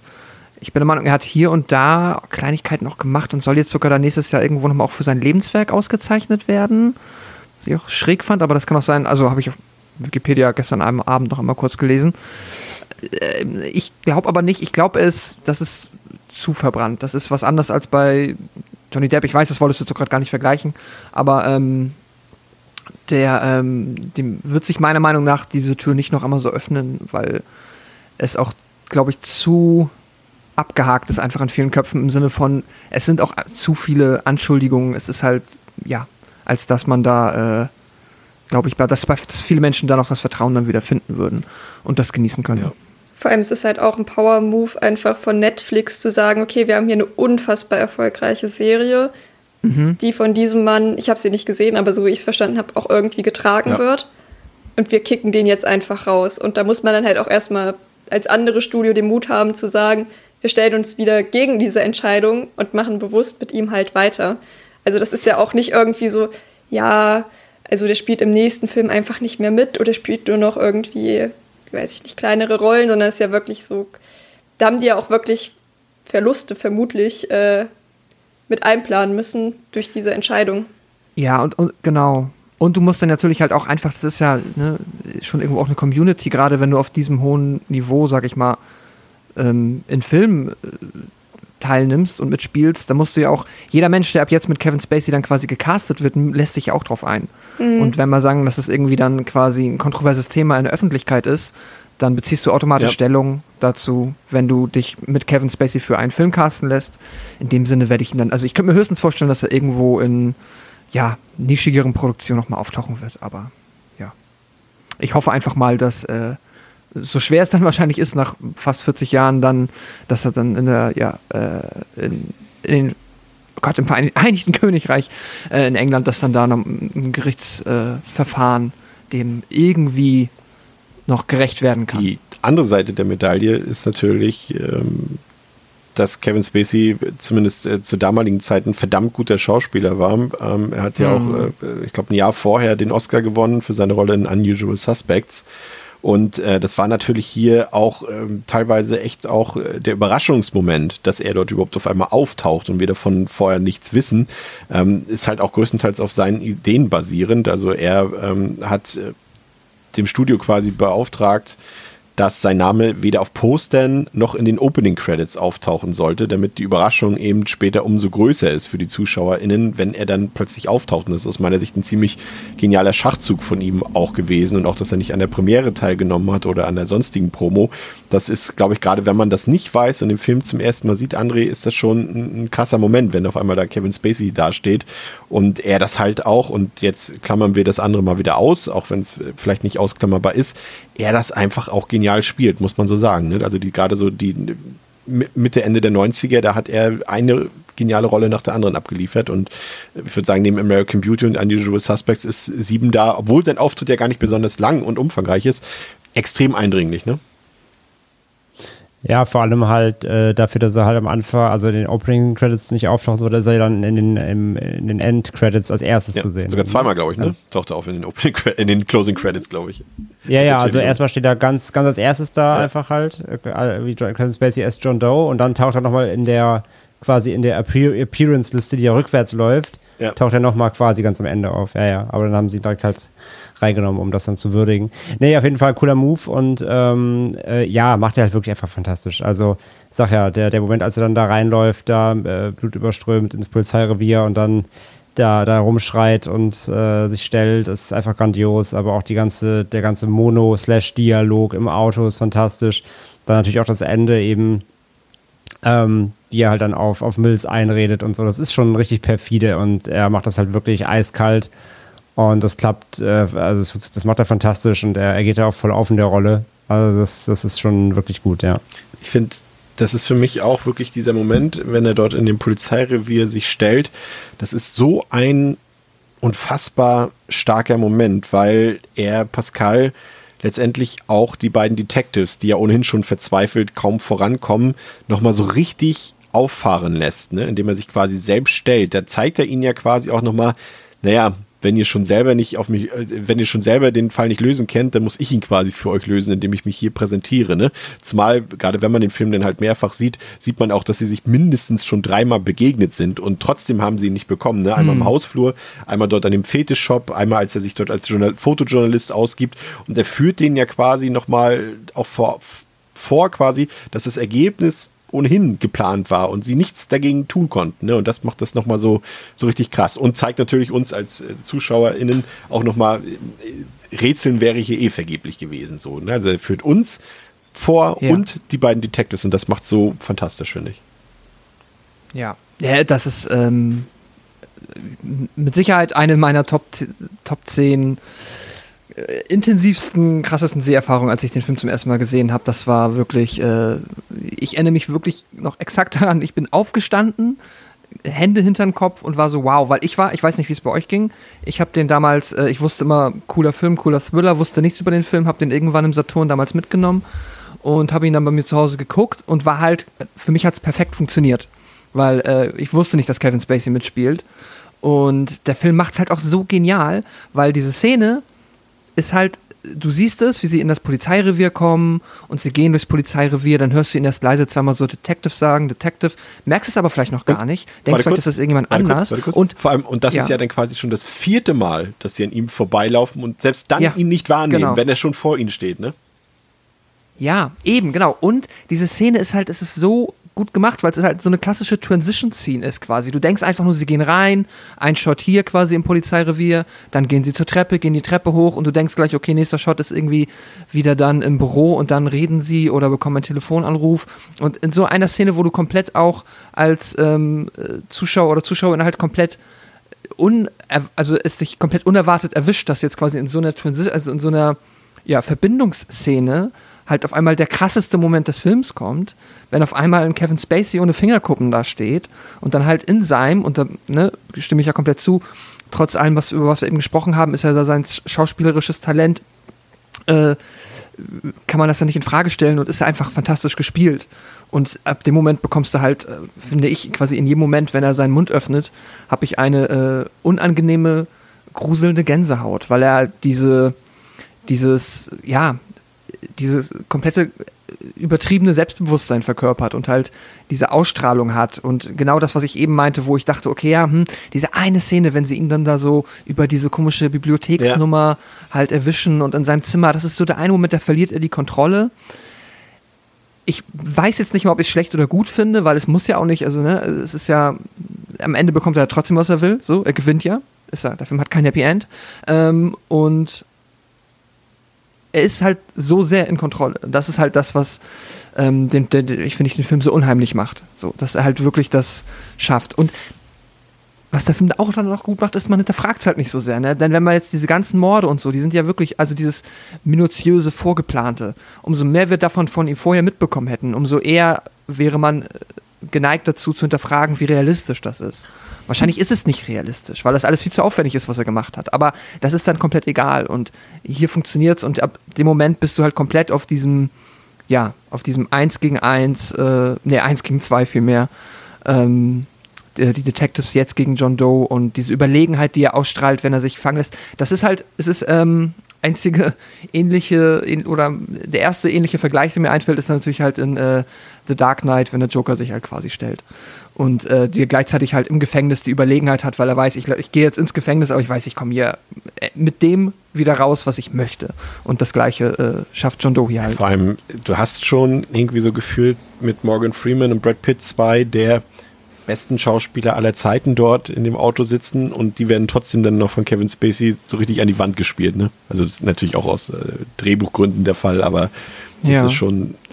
Allem, Wisst ihr ja. das noch? Würde mich jetzt einmal interessieren. Sorry, ähm, wie war das, als ihr den zum ersten Mal gesehen habt? Wart ihr auch überrascht oder erinnert ihr euch nicht mehr oder wusstet ihr es schon? Ich äh, wusste es tatsächlich auch nicht und äh, war auch komplett platt, dass die so einfach auch so einen Schauspieler dann quasi für die letzten zehn Minuten so überhaupt da rausholen. Noch so, äh, das war schon großartig. Vor allem auch, weil sie diese, also am meisten überrascht hat mich, dass sie dann wirklich diese Autofahrt, die geht ja fast zehn Minuten oder so und sie reden ja einfach nur drüber und dass das für mich nochmal so extrem spannend war. Das hat mich so überrascht. Also, dass du quasi, okay, auf einmal, okay, hier, das ist der Mörder.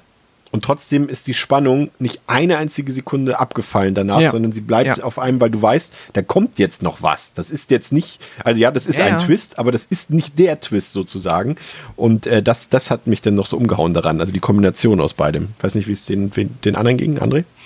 Ich weiß es gar nicht mehr so ganz genau, weil ich habe den zum ersten Mal auf jeden Fall irgendwann mal im Fernsehen gesehen. Müsste wahrscheinlich so Ende 90er, Anfang 2000er gewesen sein. Und ich weiß nicht, ob ich damals jetzt so geflasht war davon. Ich mich nicht, kann mich nicht erinnern. Oder ob ich es auch schon wo gelesen hatte oder so. Ich weiß es nicht mehr. Kann ich nicht mehr sagen. Ähm, ich bin da nicht ganz so ähm, euphorisch, wenn ich irgendwie SchauspielerInnen sehe, die irgendwie groß und bekannt sind und die kommen dann aus dem Nichts. irgendwie ist das so ein Phänomen, was mich generell nicht so richtig catcht. Deswegen hat, also mich hat irgendwie an sich die Szenerie schon gekriegt und auch die Autofahrt fand ich dann halt nochmal auch echt sehr, sehr spannend, da stimme ich zu, aber mich hat jetzt äh, ja, Kevin Spacey da als äh, Schauspieler oder als Person nicht gecatcht, als die Rolle, die er verkörpert und wie er sie verkörpert, dann wiederum schon. Die, die also um jetzt mal aufs, aufs Ende, Ende einzugehen, die ja auch so eine Szene ist, die sich wirklich, oder eine, eine, Sequenz ist, die sich ja wirklich auch in die, die Filmgeschichte eingebrannt hat, wie nicht so viele es getan haben. Ähm, auch nochmal so ein richtiger, fast ein Hitchcock-Moment, ne? Das ist fast so ein bisschen wie Cary Grant in, in ähm, äh, North by Northwest, wenn er dort in, in, auf diesem großen Feld steht und auf einmal kommt das Flugzeug und hier ist es, die drei stehen da auf diesem Feld zwischen diesen Strommasten dort und auf einmal kommt dieser Transporter an, dieser Lieferant aus der Entfernung und liefert dieses Paket ab. Und es könnte ja, also ich gebe zu, ich glaube, es ist jetzt nicht eine super große Überraschung, dass sich der Kopf von Tracy dort in dem Paket befindet. Die, die größere Überraschung ist, dass der Film quasi es auf diesem nicht-Happy End enden lässt. Das ist, glaube ich, die größere Überraschung, äh, finde ich zumindest. Und das ist, ist ja, das ist einfach großartig. Es ist natürlich auch ein bisschen mimig geworden. Ne? Ihr erinnert euch gerade im O-Ton, wenn, wenn Brad Pitt das viel zu ja. ist. What's in the box? so, das, What's in the ja, box? das ist schon auch ein bisschen witzig, wenn man das dann halt schon kennt. Äh, aber es ist äh, interessant, weil die Produzenten, also es war ja so, jetzt, ich hatte ja vorhin schon mal gesagt, das sind jetzt die Entscheidungen, die Fincher zusammen mit Brad Pitt auch gefällt hat. Wahrscheinlich auch aus den Erfahrungen mit Alien 3 heraus, ähm, war es ja so, dass ähm, der Autor des Skripts äh, ja sein Skript geschrieben hat und so weiter und die Produzenten haben gesagt, also noch bevor es an Fincher gegangen ist, ja, das ist vielleicht auf den ersten Blick ein bisschen zu generisch und sie haben es dann das Skript erweitern lassen und umschreiben lassen und auch das Ende haben sie umschreiben lassen, denn dort ist anstatt dieser Szene mit dem Päckchen und dem äh, und dem Kopf wurde eine große Verfolgungsjagd wieder mit Action, wo quasi Brad Pitt muss in allerletzter Sekunde den, den Mord an seiner Frau verhindern, so, ne? Und so am Ende nochmal ein richtig großes Setpiece.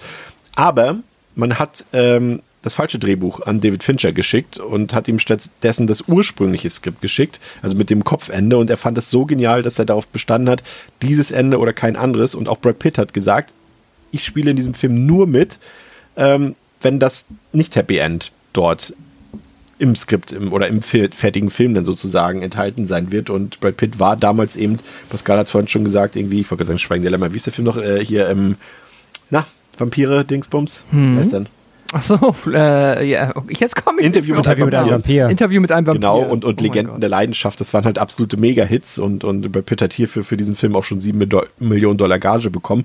Also das war schon entscheidend, dass die beiden gesagt haben, so oder gar nicht, weil sie halt so ein großes Potenzial in diesem Ende sahen und, und André ja auch berechtigterweise, ne, das ist der Moment, da redet jeder Kinozuschauerin, jede Kinozuschauerin, jeder Kinozuschauer redet über dieses Ende am Ende. Ne? Es gab eine Zuschauerin, die hat Fincher damit konfrontiert, dass, äh, dass sie diese Szene mit dem Kopf am Ende so unglaublich ekelhaft und geschmacklos fand, weil sie wirklich, also weil sich in ihrem Gehirn die Fantasie so eingebrannt hat, dass sie diese Dinge explizit auf der Leinwand sah, dass sie Fincher damit konfrontiert hat, obwohl davon gar nichts zu sehen ist in dem Film. Und das sagt vieles ich über das Ende aus. Ne? Ich denke auch immer, sorry, ja. sorry, ich denke auch immer wieder, wenn ich den Film gucke, der Kopf ist zu sehen. Aber man ja. sieht ihn nicht. ja. Ja, ja. Ich hatte sogar, ich hatte jetzt sogar beim Rewatch wieder gedacht, äh, dass man es gar nicht, also dass sie es nicht mal auf der Tonspur sagen, sondern dass ich nur denken soll. Aber nee, das wird ja dann auch gesagt, doch. Aber ja. Ja, ja, das ist schon echt wild. Krasses Ende, oder? Vor allem halt, dass er auch wirklich, also es passt ja auch zum Film, ne? Dass dieser so, du hast es gesagt, mehrfach dieser deprimierende, nihilistische Film, die, die diese ganze Stimmung so erzeugt hat, dass der auch auf diesem Tonfall endet, ne? Und nicht uns irgendwie noch ein Happy End, irgendwie, ja, Brad Pitt rettet seine schwangere Frau und das Baby wird geboren und. Nee, nee, und, überhaupt ja. nicht. Und vor allem halt, dass sie auch unbedingt auch schwanger sein muss, damit ja. das nochmal doppelt reinkickt, so. Das ist schon echt richtig Und das spielt er auch so gut, also ne? Als er das dann erfährt, so und, und, und, und wie sich Kevin Spacey dann umdreht und sagt, er hat es gar nicht gewusst. So, ne? So ja, ja, ja, das ist, ja, als ob er nicht wusste, dass er das nicht genau. wusste. Spacey bleibt ja, genau, Spacey bleibt ja auch so ganz ruhig und nach wie vor, das ist schon richtig krasses Ende, mhm. ja. Äh, und wie halt dann auch ähm, Freeman halt hinrennt und das schon weiß, was passieren wird und das verhindern will, ja. aber schafft es natürlich nicht. Und ja, ja. Also das, das zieht der Film wirklich eiskalt durch. Das ist halt wirklich kein Standard-Hollywood-Ende. Nee. Und vor allem auch, auch, auch der Plan, ne? Das ist ja, vielleicht, das äh, soll nicht untergehen.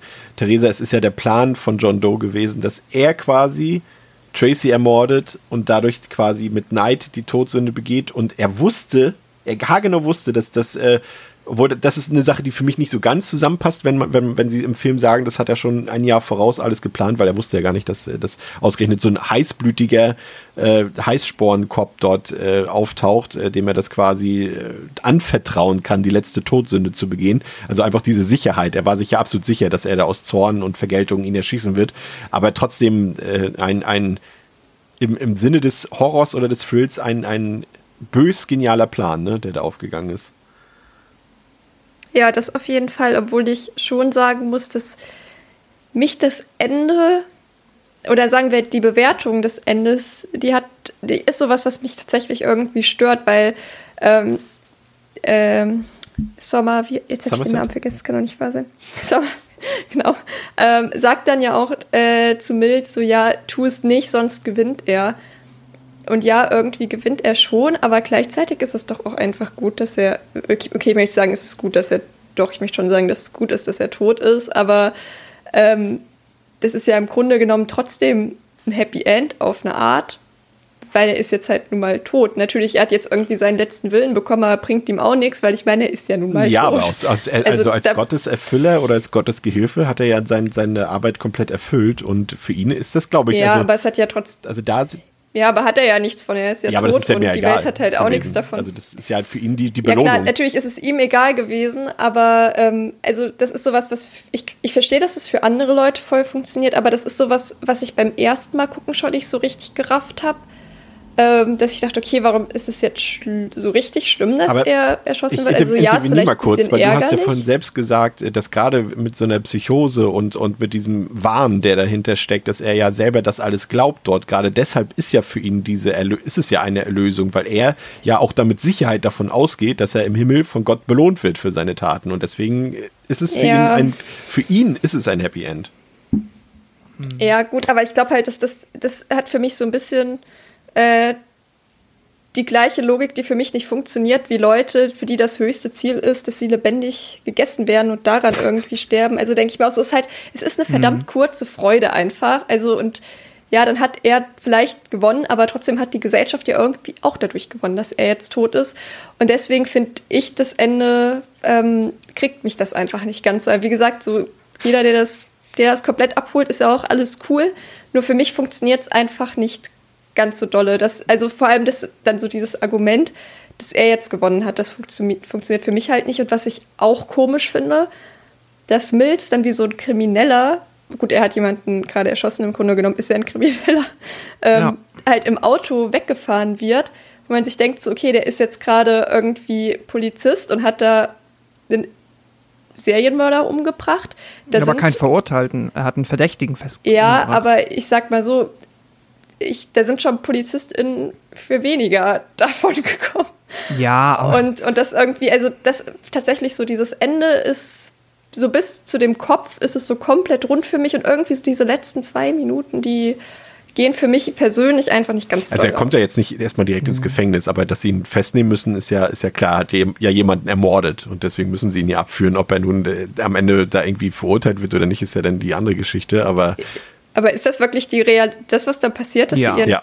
Also würde ich jetzt mal ganz stark davon ausgehen. Er hat jemanden, es gibt, er hat jemanden erschossen, Er ist zu dem Zeitpunkt erstmal tatverdächtig, genau. Und es Und ist kein. dazu kommt noch, dass er keine, es ging keine Gefahr von ihm ja, es aus. ist keine Verteidigung. Er trägt ja sogar Handschellen. Okay, dann unterschätze ich vielleicht noch mal den, äh, dann unterschätze ich vielleicht noch mal das äh, amerikanische Justizsystem, weil für mich hat es irgendwie so ein bisschen out of place, dann weil ich es mir irgendwie nicht vorstellen könnte, konnte, aber dann liege ich da falsch. Und Also dann, im äh, nehme Actionfilm, auch im. Actionfilm hätte man gesagt, Schwamm drüber, wenn das jetzt Stallone gewesen wäre und der hätte ihm am Ende einen Kopfschuss gegeben, so, ne? Also da wissen wir als Beispiel, ich- in, in City Cobra ist er Polizist und schießt ich gerade 100 wieder dran Leute und da wird auch kein Verfahren angestellt. Aber das hier wäre, also die, die realistische, obwohl wir haben natürlich auch, wenn sind wir wieder bei dem äh, Thema USA, auch in den letzten Jahren genug Verbrechen von Polizisten gesehen, die nicht Exakt gesühnt daran wurden. habe ich nämlich gedacht. Aber das ist ja nicht Ja, die Welt, in der das ist, Fincher äh, lebt.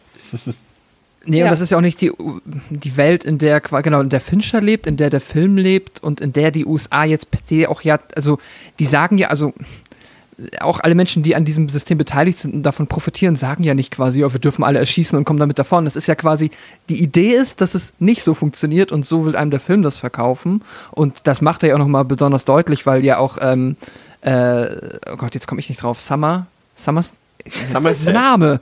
Äh, Summertime. Somerset, sorry. Da, Summertime, danke. Somerset sagt ihm ja noch einmal, damit das auch dann die Zuschauer verstehen. Ne? Du, es ist ein Suspect, you're shooting a suspect. Wenn du das machst, ist quasi. Ja, genau, Leben er, ist er, jetzt schon, er erklärt es halt wirklich Leben, quasi. Ja, Ja, ja, genau. Okay, erklärt's, dann- wo, erklärt Tatsächlich es, habe ich das ein bisschen überhört. ja, weil er dann sagt nehme halt, ich das zurück.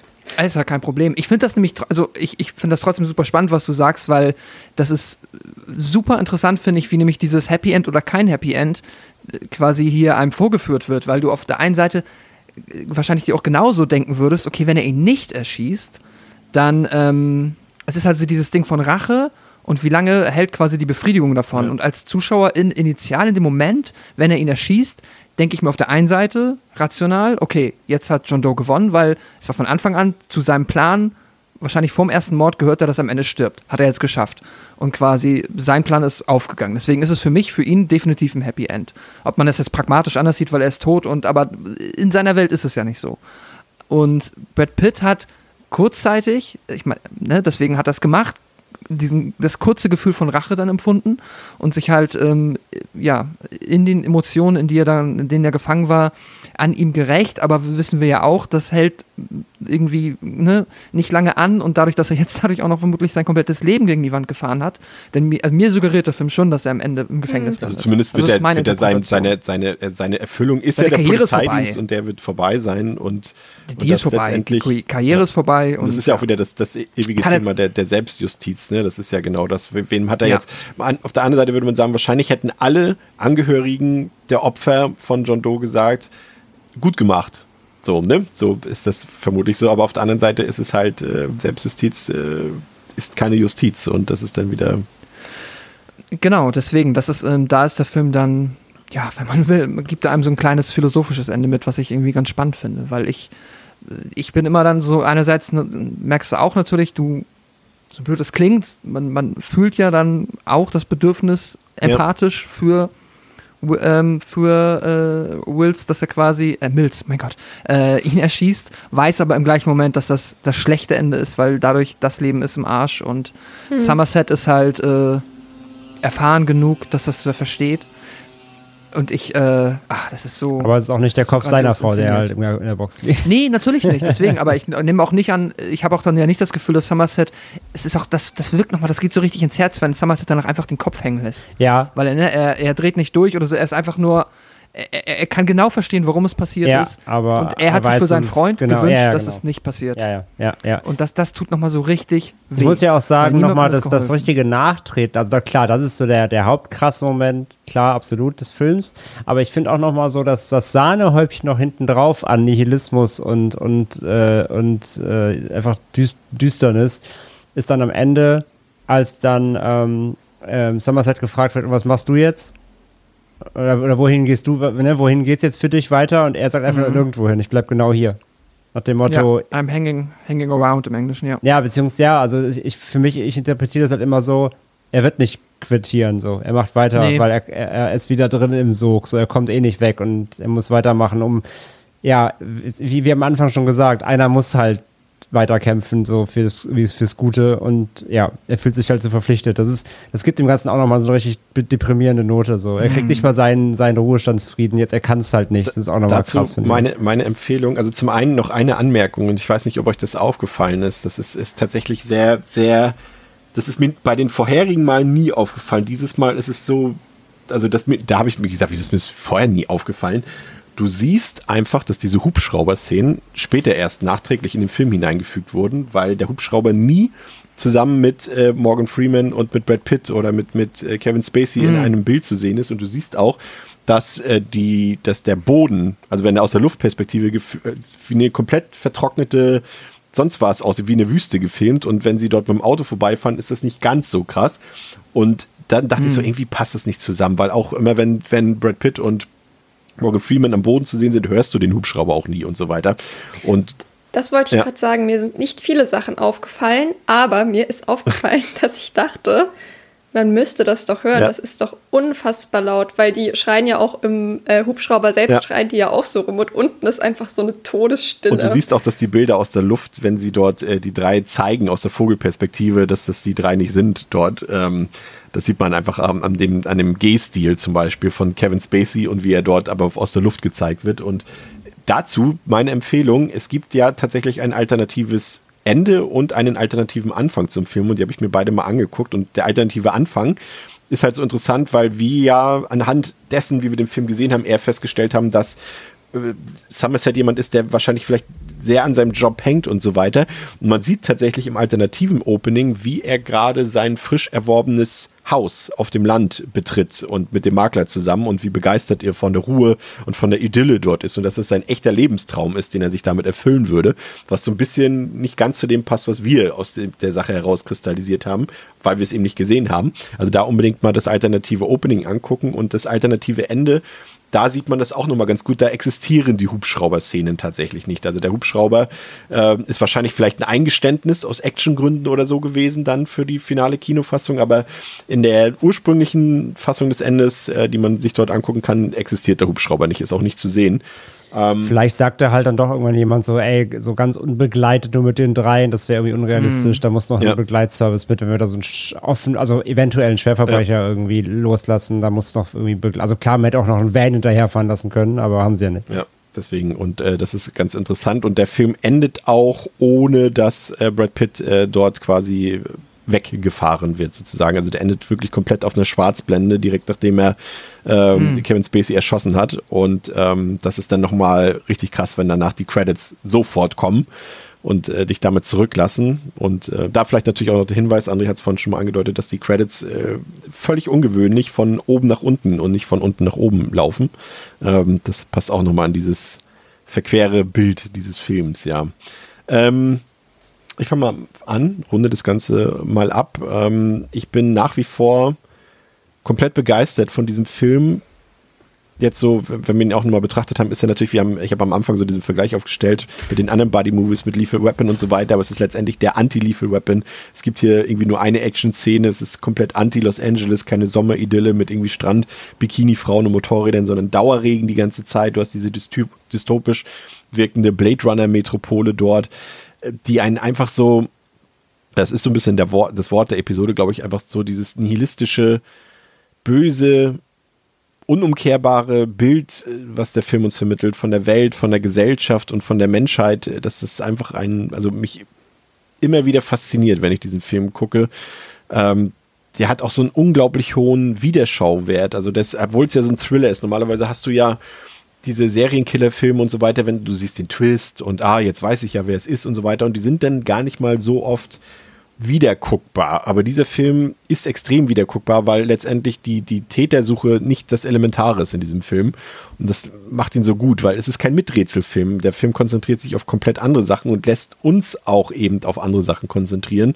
Und ist einfach komplett wegweisender Film noir letztendlich in, in einer meiner absoluten Lieblingsfilme. Man sieht einfach, dass Fincher, ist ja auch mein Lieblingsregisseur, äh, ein absoluter Meister seines Berufs ist äh, und, und, und hat, glaube ich, auch den Thriller für sich als Thriller für sich als Paradedisziplin dann entdeckt in, den, in diesen 20 Jahren dort äh, von über sieben, über Zodiac, über Social Network, Girl with the Dragon Tattoo und so weiter und ist für mich zusammen mit Das Schweigen der Lämmer der beste Crime-Thriller, den es überhaupt gibt. Vielleicht noch Mississippi Burning noch dazu. Aber der hat Atmosphäre, Top-Notch, Schauspiel, Perfektion. Ich mag die Geschichte, die, die, die Technik dahinter, also die Kameraführung, der Schnitt, äh, die Musik, das ist alles komplett am Limit und ist für mich vielleicht mit wenn nicht sogar der beste Film der 90er Jahre, vielleicht mit Goodfellas noch, der muss ja mit rein, weil er 1990 gedreht wurde. Aber ich finde den immer noch fantastisch und kann dem absolut nur die Höchstwertung geben. Fünf von fünf. Theresa. Ähm, ich hatte ihm auch 5 von 5 gegeben und ich werte ein bisschen ab auf 4,5 von 5. Ähm, eben weil mich dieses Ende doch wieder so ein bisschen gestört hat, wo ich am Anfang wo ich beim ersten Mal gedacht habe, ich habe ich hab einfach nur nicht richtig gut aufgepasst, aber dieses Mal hat mich es doch wieder gestört. Und weil ich an manchen Ecken äh, den Milz doch ziemlich nervig finde und ich es ein bisschen schade fand, dass er nicht dafür sanktioniert wurde, dass er im Endeffekt auch viele Entscheidungen trifft, die halt nicht recht sind, sondern dafür, dass er ein cooler Typ ist. Ähm, das hat, ja, genau, aber im Grunde genommen viereinhalb von fünf ist ja immer noch, also es ist ja wirklich Meckern auf hohem Niveau, da kann man im Grunde genommen nicht viel drüber sagen. Und ich glaube, eigentlich haben wir es schon ganz gut zusammengefasst, dass der Film halt ähm, sehr gut mit den Erwartungen irgendwie spielt, dass sehr viel passiert, womit man irgendwie nicht rechnet oder auch bestimmte Motive halt umkehrt und dadurch halt einfach irgendwie schon sehr erfrischend wirkt. Und obwohl man den, obwohl es ja im Grunde genommen ein bisschen egal ist, wer der Killer ist, weil man ja von alleine nicht drauf kommen kann und die Opfer einem im Grunde genommen egal sind, weil man nichts über sie erfährt, ist es trotzdem, also umso erstaunlicher eigentlich, wie spannend dieser Film ist. Und ja, deswegen gibt es trotzdem immer noch viereinhalb von fünf. André. Ja, kann ich mich auch nur ähm, anschließen, vor allem eher dir. ähm, ich verstehe die Kritikpunkte von, ähm, von dir auf jeden Fall auch. Komplett, Theresa. Aber ich bin auch bei der Höchstwertung immer noch, ähm, also jetzt auch beim Rewatch wieder. Er, er, hat halt einfach, also er verliert halt nie an Intensität. Und das ist auch genau, was du sagst halt, Chris. Ähm, bei so typischen Plot-Twist-Thrillern die erzählen sich eigentlich recht schnell aus. Und wenn du einmal halt weißt, was halt das große Ganze ist, dann bist du beim Rewatch immer ja schon so nur noch so halb dabei und äh, wartest quasi nur dann auf den Moment, bist aha, okay, und dann ist gut.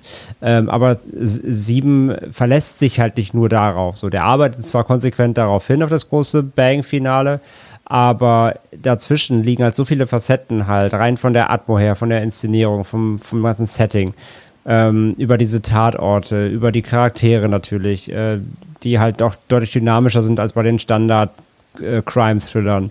Ähm, die ganzen Subthematiken, die da aufgebaut werden, eben mit diesem ja, Sinn, Sinn, Sinn im Leben finden und ähm, ja, dieses, diese Work-Life-Balance aus dem Bruder und ähm, überhaupt sehr, sehr, sehr, sehr lebens lebensentscheidende ähm, Fragen werden da halt aufgeworfen, irgendwie Zwischentönen. Ähm, da spielt so viel mit rein, was den Film halt sehenswert macht. Ganz leicht, dass man, ob man eben, dass man schon weiß, wie das Ganze endet, was der, was der Endtwist ist, was das große Aha ist, was der Schock ist. Ähm, und gerade eben, wir haben ja viele, viele kleine Details im Film besprochen, gerade die macht es immer so Spaß, wieder auch, also entweder wiederzusehen oder neu zu entdecken. Und da steckt halt so viel drin, dass du beim Rewatch eben immer wieder hier und da was Neues entdecken kannst. Eben, das haben wir ja auch äh, genug rausgestellt. Und ähm, für, ich gehe da echt mit. Also für mich ist es auch einer der besten Filme der 90er, definitiv. Ähm, wie gesagt, der immer noch funktioniert, ohne Wenn und Aber. Und ähm, ja, für mich einfach ein komplett rundes, rundes, rundes, düsteres Ding, so, der, der wirklich, ähm, ja, auch wirklich an die Substanz geht, so. Ich meine, das ist jetzt kein Feelgood-Film, nee. weit entfernt davon. Ähm, also auf den muss man auch wirklich schon Bock haben, so. Ähm, aber ja, wenn man sich darauf einlässt, dann, wie gesagt, zieht er einen direkt rein, finde ich, und das ist schon abartig gut einfach. Also von mir auch 5 von 5. Es, es, es ging ja irgendwie auf ähm, in den sozialen Netzwerken irgendwie für den letzten Tagen diese Liste rum, die Quentin Tarantino irgendwie so ähm, on the fly aufgestellt hat mit seinen wenigen Filmen, die er als perfekt bezeichnen würde. Und äh, wenn ich spontan eine Liste aufstellen müsste, dann wäre sieben auf jeden Fall in meiner Perfektionsliste dabei. Wie sieht es bei dir aus, Pascal?